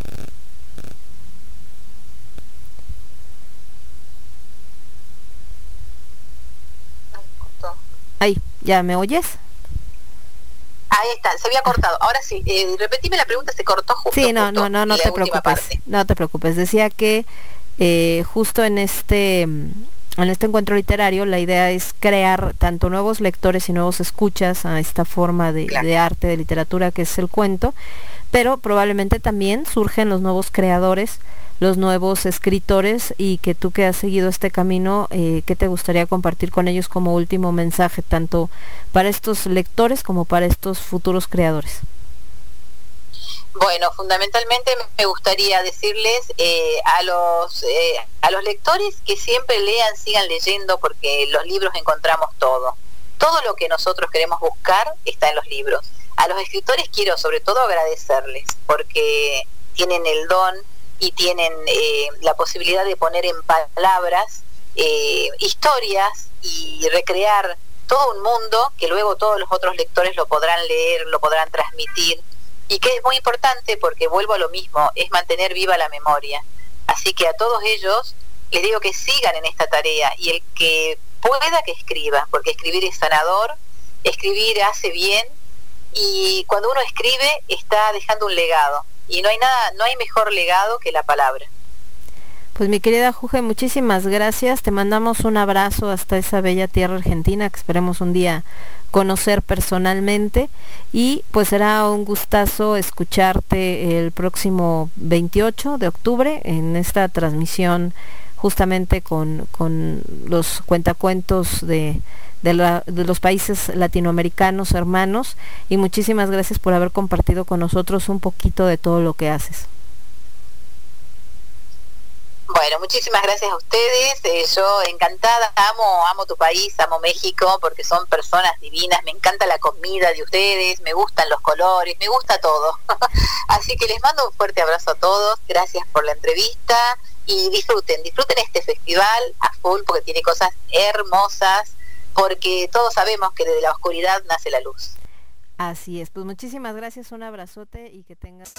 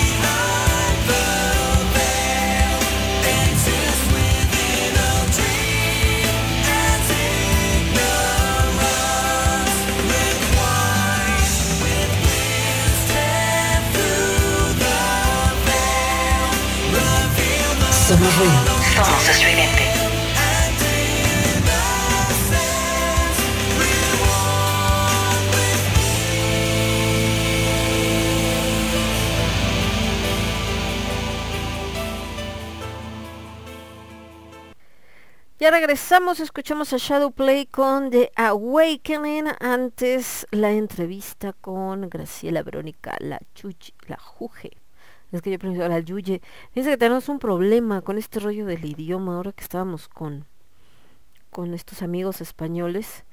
Em, en México, hoy, hoy me decían algo muy interesante, me decía este Marichu, que en España o en esta región donde es ella, realmente no hay una diferencia entre la C, la S y la y la E y la J creo. Eh, fonet, no, este, la S, la Z y la CH, fonéticamente hablando, que todas suenan como S. Y que en México notaba que era lo mismo. Yo dije, pero sí es cierto. O sea, realmente la razón por la que nosotros no hablamos así con la Z, porque fonéticamente no le ponemos ese sonido a la Z. Entonces, eh, zapato, en lugar de zapato, es zapato, ¿no? Como si fuera S. Aunque no sea, aunque no sea esa letra, pues, ¿no? Entonces, em, es chistoso cómo va cambiando este rollo.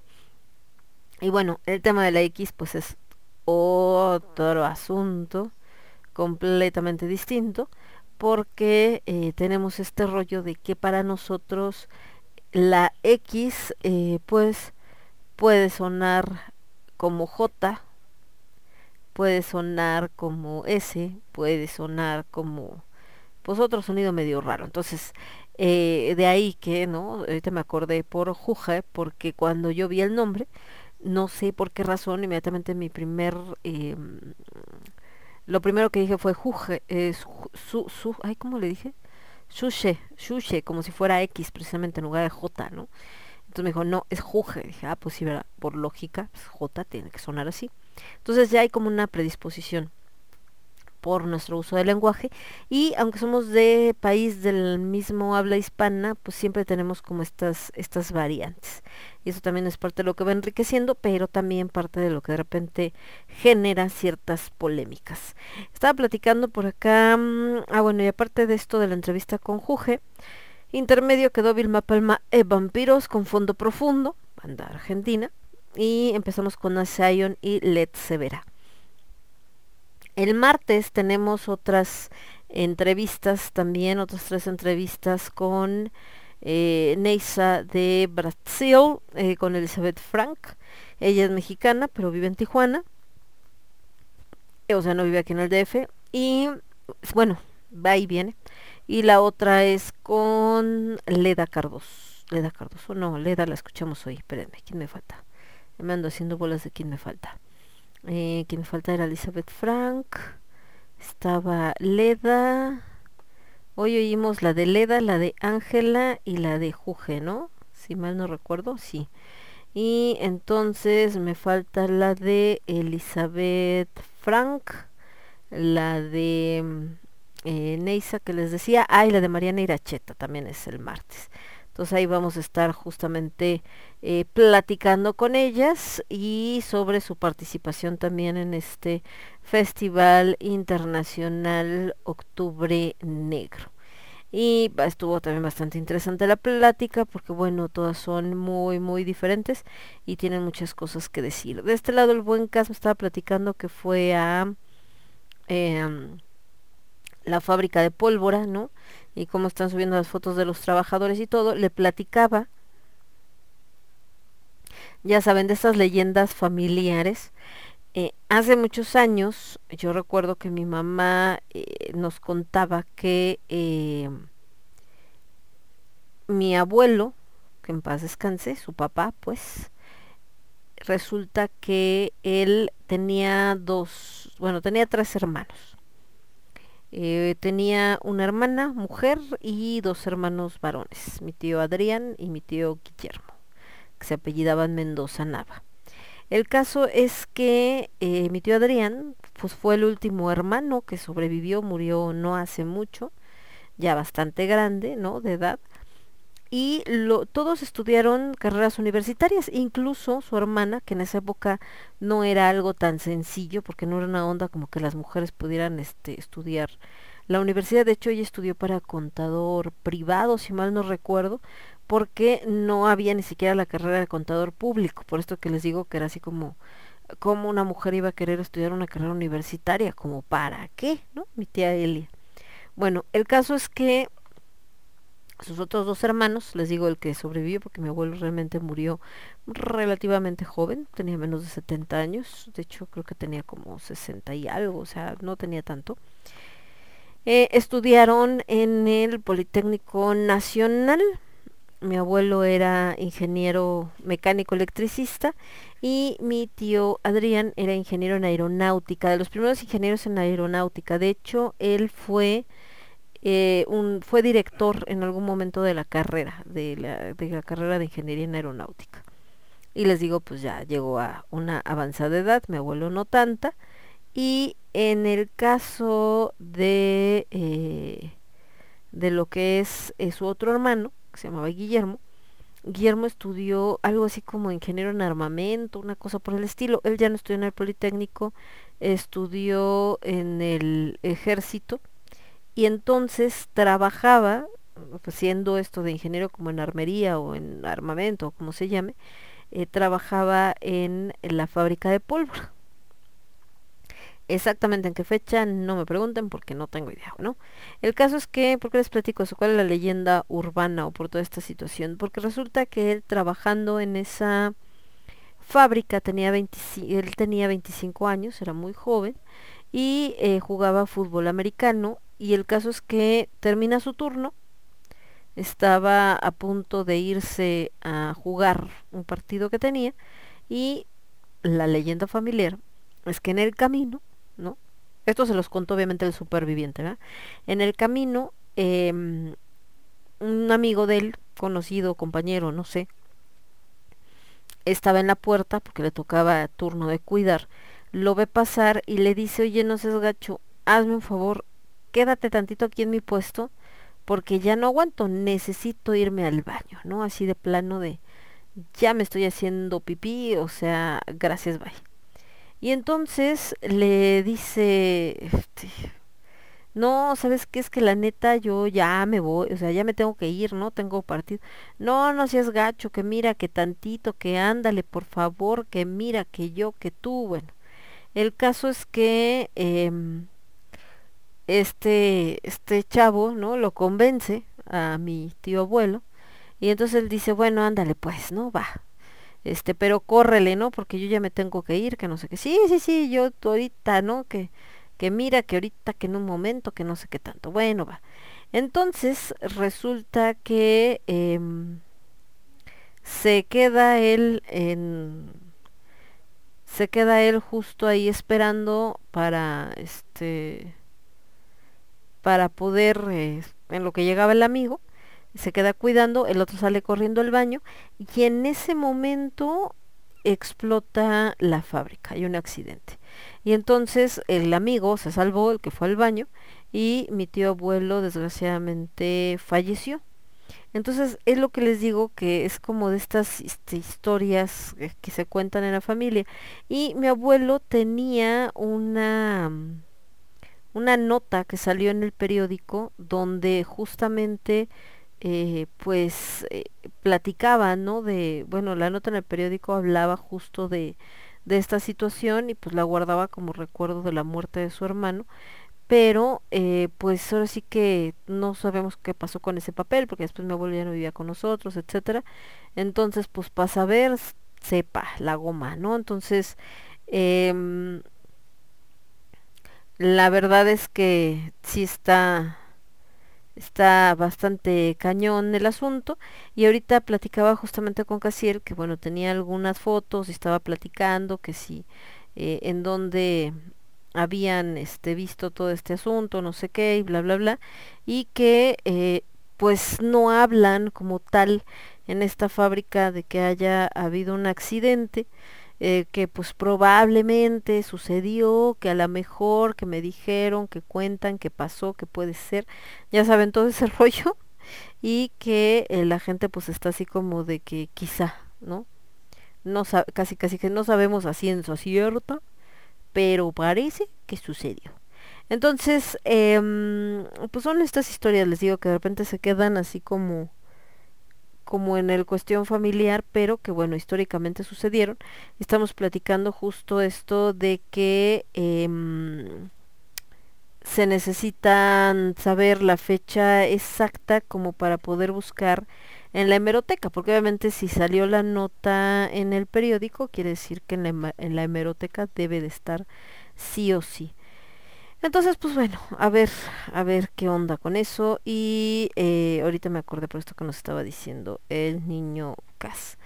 Entonces, les platicaba o les comentaba que eh, ahorita con este encuentro de letras, y que que tiene que ver, bueno, tiene mucho que ver. Recuerden que las letras que están presentando en esta ocasión tienen que ver con el tema de reevolución y obviamente esta parte de revolución espera, espérame, ¿no? En toda esta parte de revolución, pues obviamente eh, hablamos de cuando te ajustas pues alguna tragedia o alguna onda de de cambio, ¿no? Entonces yo no me imagino una situación como esta, una explosión así, cuando de repente te encuentras esto de que pues no es que el gobierno lo niegue, pero tampoco es como que le dé gran importancia. Entiendo la razón, obviamente, porque pues imagínense un accidente de esa magnitud en una instalación eh, militar en una época, pues podría prestarse a que les dijera, no, es que em, no tenían cuidados o no, este, no tenían una buena seguridad, etcétera. Y pues pensemos en estas épocas donde el gobierno era como todo tenía que ser perfecto, lo que hablábamos de estas familias aparentemente perfectas y yo no puedo, este, decir que no es así, ¿no? Tengo que ocultarlo porque no imagínense qué dirán de nosotros, entonces tú tápalo y todo está bien, todo maravilloso, estamos perfectos, ¿no? No pasa nada. Y pues bueno, desgraciadamente es parte también un poco de la interacción eh, humana y más en México les digo que tenemos esta mala tendencia a tratar de ocultar las cosas que suceden. Entonces, un poquito como por ese rollo, pues bueno, así es este asunto, ni modo. Y eh, pues yo creo que me quedaré con la, con la duda de, de qué realmente fue lo que sucedió en esa fábrica de pólvora. Y volviendo en la parte de las letras, que fue uno de los requisitos que les comentaba eh, que se pusieron para estos em, estos cuentos que se van a presentar o esta narrativa que se va a presentar y pues ya les estaré platicando cómo está el asunto. Ustedes lo van a poder ver si quieren ir a la biblioteca Vasconcelos. Estamos todavía en ese rollo porque resulta que hasta donde yo me quedé, la biblioteca Vasconcelos va a ser sede de vacunación, no sé exactamente qué día pero de cualquier modo, si no hubiera acceso de manera presencial o estuviera muy limitado, el evento se va a pasar, por supuesto, a través de streaming. Mucha gente pregunta, ¿pero streaming en dónde? Pues en la página, por supuesto, del Festival Internacional Octubre Negro.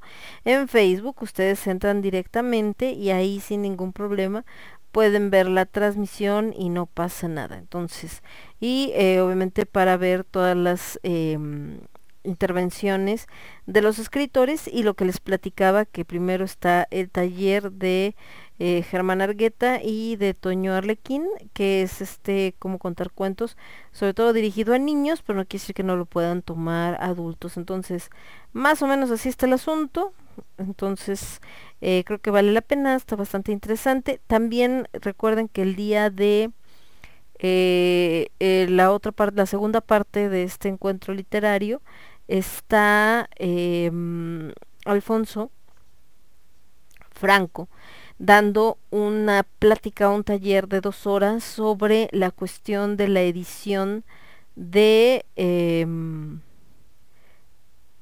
la edición de obras independientes, sobre todo platicar esto que no es un tema fácil porque tiene que ser él lo suficientemente frío, ¿no? como para decir, pues tu libro te podrá parecer a ti el más eh, chidísimo de la vida y maravilloso y lo que quieras, pero, ¿no? La realidad es que para publicar tienes que considerar esto, esto y esto, esto no te va a servir, esto lo quieres que quitar, esto lo tienes que poner y si quieres que se venda tienes que modificar tal cosa. Y uno de los puntos creo que más delicados y que platicaba también Alfonso es el hecho de que a veces nosotros eh, vemos una portada y decimos, ah, esa portada es maravillosa y lo revisa alguien que sí sabe vender libros y te dice, no, la portada no sirve. Entonces, ¿qué tan dispuesto estás? Acción editorial te dice, mira, sí me interesa tu libro, pero le vamos a cambiar la portada por algo que sí se venda. O vamos a cambiar la estructura si lo habías acomodado, no sé, de manera vertical, ahora va a quedar de manera horizontal. Digo, es un ejemplo muy tonto, pero por decirles algo. ¿Qué tanto estás dispuesto a decir? Pues ni modo, chinguesu, lo cambiamos, no pasa nada. Y qué tanto es como de no, me vale así como está y si no, no vendo nada. Estás dispuesto a que igual sacrificarlo o igual no vender lo que esperabas o igual no meterte con una mm, editorial grande y entonces mejor apostar a una editorial independiente donde puedes sacar el producto a como se te dé la gana, nada más que tú lo vas a tener que vendernos, como que se pueda eh, vender así nomás en, en las librerías o en las grandes cadenas y demás. Y también eso, ¿no? Que me decía que, bueno, vender tu libro en las grandes cadenas, eh, pues tampoco es cosa como de va a estar ahí tres años hasta que se venda. La realidad es que muy probablemente salga al par de meses si no se ha movido o al par de días si no se ha movido. Pero bueno, así es este asunto. Eh, nos vamos a ir con... Es que estoy viendo acá también que están subiendo otra de solicitando el casting. Nos vamos a ir con un poco de música y regresamos en un segundito. Yo soy Lemon. Esto es el quinto elemento y lo escuchas únicamente a través Radio Estridente. Regresamos ya casi para despedirnos porque bueno, ahora sí ocuparon bastante tiempo las entrevistas porque se pusieron bien buenas. Estábamos echando ahí el chisme con las muchachas, pero yo vuelvo rapidísimo. Esto es Jimeo de Sepia. Regresamos. Somos ruido. Somos estridente. Somos estridente.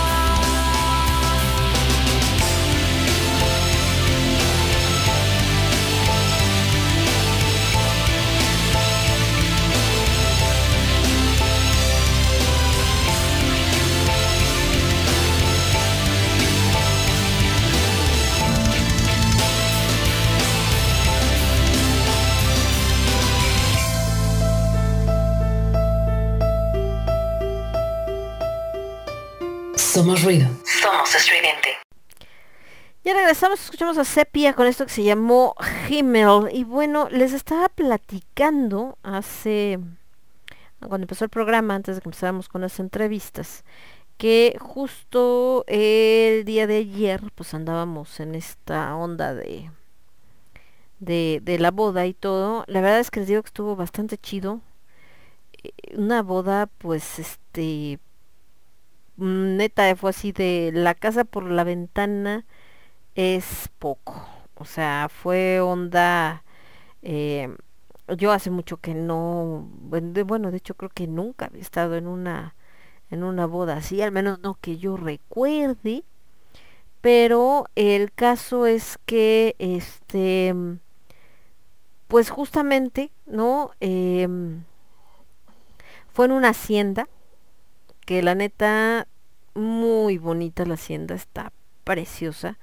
Está camino a o más bien está adelantito de Tepoztlán más o menos y eh, digamos que ahí cerquitos es parte de Tepos pero ya como hacia el interior podríamos decirle donde está la entrada a Tepos en la carretera como si fueras hacia la caseta para salir de la Ciudad de México hacia Querétaro bueno del Estado de México hacia Querétaro em, de ahí está como unos 20 minutos, media hora más o menos, no tanto por la distancia, más por el tema del tráfico, porque es solamente un caminito de ida y vuelta y entonces eh, justo te tardas de repente porque si viene un camión pues ya valiste, ¿no? Estás así como esperando a ver a qué horas. Bueno, el caso es que llegamos, la hacienda por fuera pues se ve bastante normal, pero ya que entras pues es un mega monstruo, está gigantesca. Entonces, yo hace mucho que no iba a una boda, hasta que yo, donde yo recuerdo. Pero este rollo que no sé si es moda actual, porque les digo hace mucho que no voy a una boda, donde ahora hacen como un tipo recepción antes, o sea, hacen la ceremonia de matrimonio civil y o religioso, en este caso era civil porque es el segundo matrimonio, em, y ponen ahí unas sillitas para que esté la mesa donde va a firmar el juez y los novios, bla, bla, bla, bla, bla. Y ahí hay unas mesitas así como estas altas como de bar para que una vez que termine esa ceremonia la gente se sienta como a descansar antes de la fiesta. Y entonces les ofrecen cócteles y chunchitas, ya saben, así como em, botanitas, que ya no alcancé, por cierto, que vamos más tarde, eh, y eh, bebidas, ¿no? Y había como paletas con alcohol y bueno, un montón de cosas. Obviamente los niños jugando, ya saben, todo ese asunto. El caso es que eh, de ahí es como de, bueno, ya vamos a la fiesta, ¿no? Ya entonces ahí vas como caravana y todavía la hacienda seguía más hacia abajo, así gigantesca. Y la, el salón donde iba a ser la fiesta como tal, en forma, vamos a decirle, era eh, un salón pues prácticamente al aire libre, o sea, tiene techo, pisito y todo, pero no tiene paredes. Entonces, bueno, eh, ¿por qué les digo que echaron la casa de la ventana? Pues porque el menú estaba muy mamón, ¿no? La comida, de esta que te sirven como tres rodajitas, pero se ven así bien acá, ¿no? Eh, y bueno, uno que sí me gustó, uno era como un ceviche ahí, onda raro, pues estaba bastante bueno. Y luego el otro era un, ¿cómo le pusieron? Me acordé de los nombres estos que les ponen a, a la comida hipster porque era mm, algo así como capuchino de chile ancho con esencias de no sé qué tanto. Pero estaba bueno, estaba bueno, con espuma de crema y no sé qué. Estaba bastante buena. Era una sopa de chile ancho que estaba muy rica. Entonces, bueno, y un guisadito ahí de lomo y no sé qué tanto, bla, bla, bla, bla. Pero el caso es que eh, son, normalmente una boda dura como cinco horas. Aquí estamos hablando de que empezó a la una de la tarde y terminó a las 12 de la noche. O sea, imagínense cuánto tiempo. Y luego además, ya saben, en una de esas que te dicen, ay, este, los novios quieren que salgan acá tantito para que vean algo y todo así como de qué, ok, y entonces ahí vamos todos por el jardín y resulta que eran eh, que echaron fuegos artificiales. Entonces hasta amigos de ellos decían así como de qué onda no con el con el presidente municipal porque obviamente pues no te esperas no que haya de estos fuegos artificiales. No crean que nada más tres chinampitas ahí no de estos que avientan ondas así al cielo y explotan y todo que se ven en toda la población y que han de haber dicho órale pues que están celebrando acá o qué pues entonces bueno este una onda así, ¿no? Y eh, obviamente como son tantas horas, pues a la hora que comiste, ya para el ratito ya te da hambre, y entonces te dan esquites, y al ratito tacos al pastor. Total que te la pasas trabajando. Y también, desgraciadamente, porque es una realidad, eh, mucha gente tomando porque hubo barra libre, entonces de repente te toca ver, pues cada de seguro que para qué les cuento, que dices, no, pues está chido, la gente se desinhibe con el alcohol, es parte de, pero pues hasta el punto en el que hasta la gente que menos te esperas, ¿no? Gente ya grande y la ves acá haciendo onda y media y dices, chale pareja. Y eso arroja otras reflexiones bastante densas, pero de las que ya hablaremos en Lágrimas de Tequila, porque es más como tema para Lágrimas de Tequila. Entonces sí es así como de, ay, güero. Eh, por otro lado, y a lo que iba, por lo que les estoy contando todo esto, no es nomás porque sí, de Ailemon nos está contando su día, no. Es que les digo, para darles un contexto de por qué les digo que tiraron la casa por la ventana, había, empezó primero en esta recepción una banda como de, hagan de cuenta tipo onda pate de foie, ¿no? Que creo que eran amigos del novio. Y esa misma banda, cuando te estabas moviendo de la, esta como pre-recepción o donde fue la ceremonia a donde era la fiesta, estaban ellos como en una antesala donde tenías que pasar, ¿no? Y entonces era así como que te, te recibían para que con música y todo este asunto y demás. Y después em, ya tocó la banda pues normal que esperarías en cualquier boda de estas que es la, la banda versátil, ¿no? Que to- toca pues cumbia, salsa, etcétera, para que la gente baile. Obviamente, en los momentos que descansaba la banda, te ponen esto de música tipo DJ grabada, reggaetón, por supuesto, para botar para arriba, que decías, guacala, qué asco. Digo, a mí no me gusta el reggaetón, quien lo baile chido, mucha gente lo estaba bailando, por supuesto. Pero pues nosotros estábamos nada más en una esquina así con cara de chale, qué pedo con su vida. Bueno. Y después de que tocó esta banda con, este, bueno, eh, intercalando música grabada con la banda en vivo, que lo hacía bastante bien, por cierto, eh, de repente ya les digo que hacen esto, se despide la banda, no sé qué, nos habían dicho, esto fue como a las 10 de la noche, nos habían dicho que la fiesta terminaba a las 12, y yo dije, bueno, si son las 10 y se supone que la fiesta termina a las 12 y la banda ya se despidió, entonces, pues, ¿quién, pues, a quién van a traer, quién va a tocar o qué onda? Y entonces en eso llegan unos chavos, la verdad yo no sabía quiénes eran, no los ubicas, pues piensas que es una banda como cualquiera de estas que tocan en las fiestas eh, versátiles, ¿no? Y eh, se suben, no sé qué, empiezan a tocar y de repente unas canciones que se me hicieron extrañamente familiares. Y entonces dije, ah, chinga, eso suena medio raro.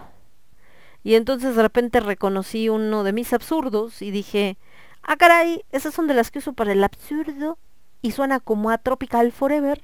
Y entonces se me acerca un primo de Aldo y me dice, oye, es que no ubico a los de Tropical Forever, pero creo que son, le dije, no, yo sí los, yo sí los ubico, ¿no? O sea, porque yo uso sus canciones para el absurdo, no sé qué. Me dice, no, no, no. O sea, sí ubico su música, pero no ubico, eh, no ubico cómo son físicamente. Le digo, no, pues yo tampoco físicamente no sé, no sé quiénes son, ¿no? Pero este, pero eh, sé qué tipo de música tocan y demás y bla, bla, bla. Y entonces me dice, pues voy a, pero le voy a preguntar a mi primo si ese es Tropical Forever, ¿no?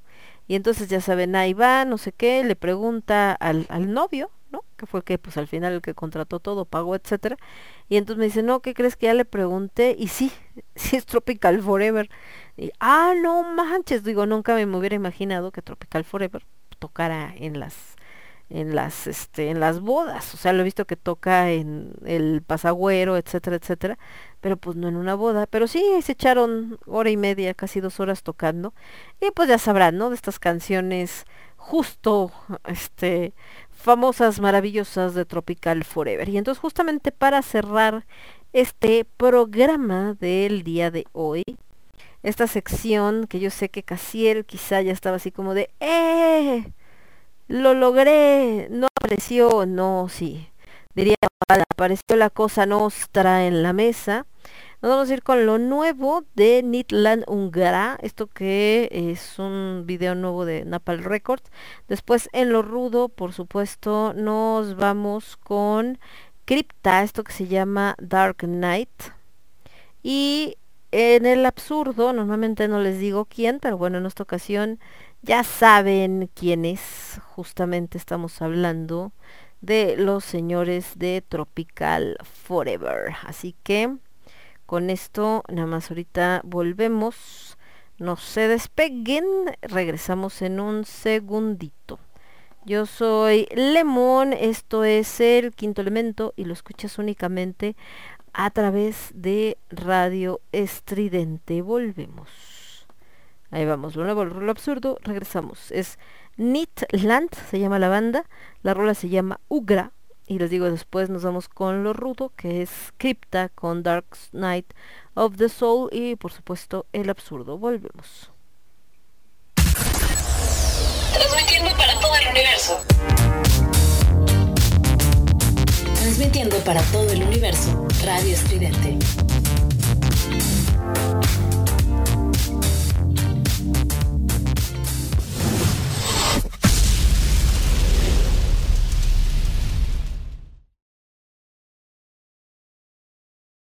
Moonbomb.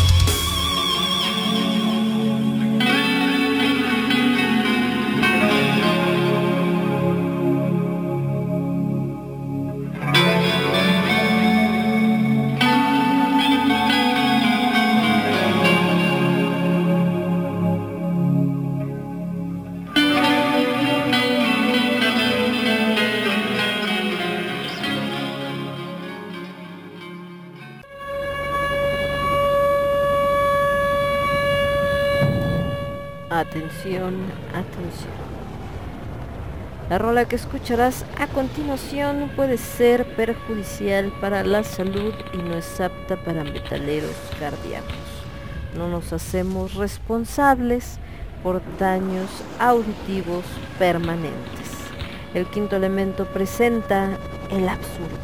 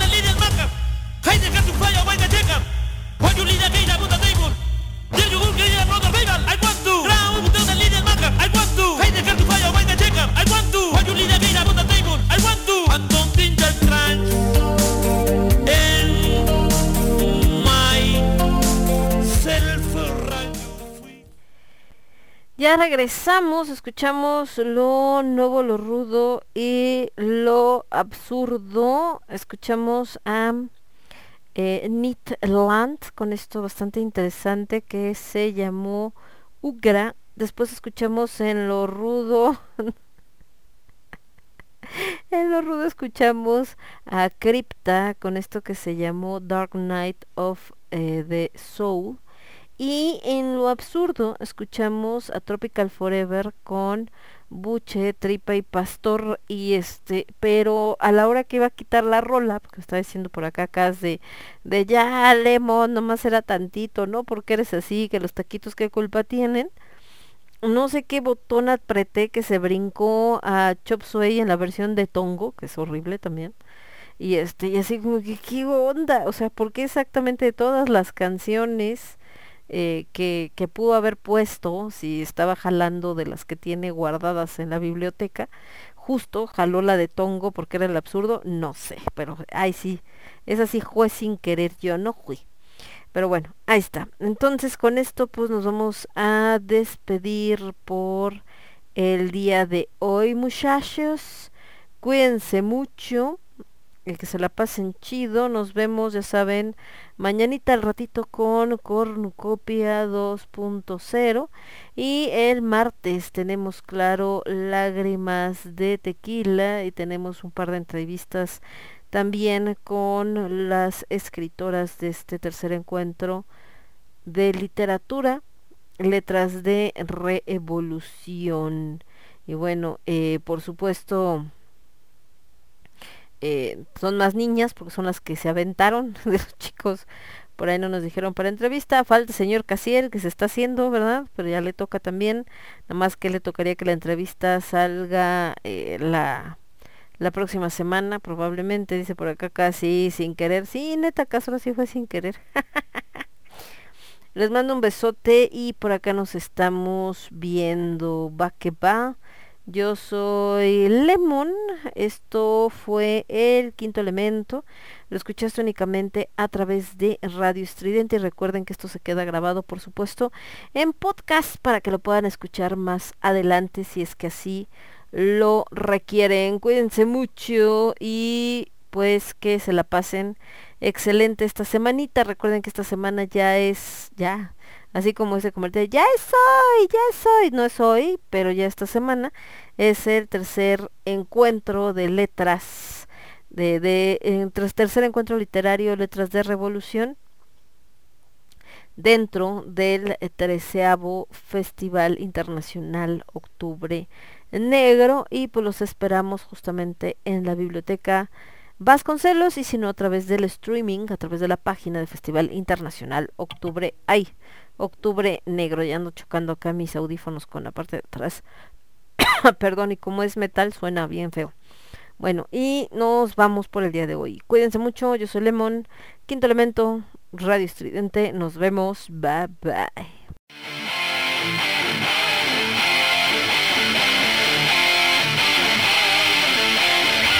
Somos ruido. Somos estridente.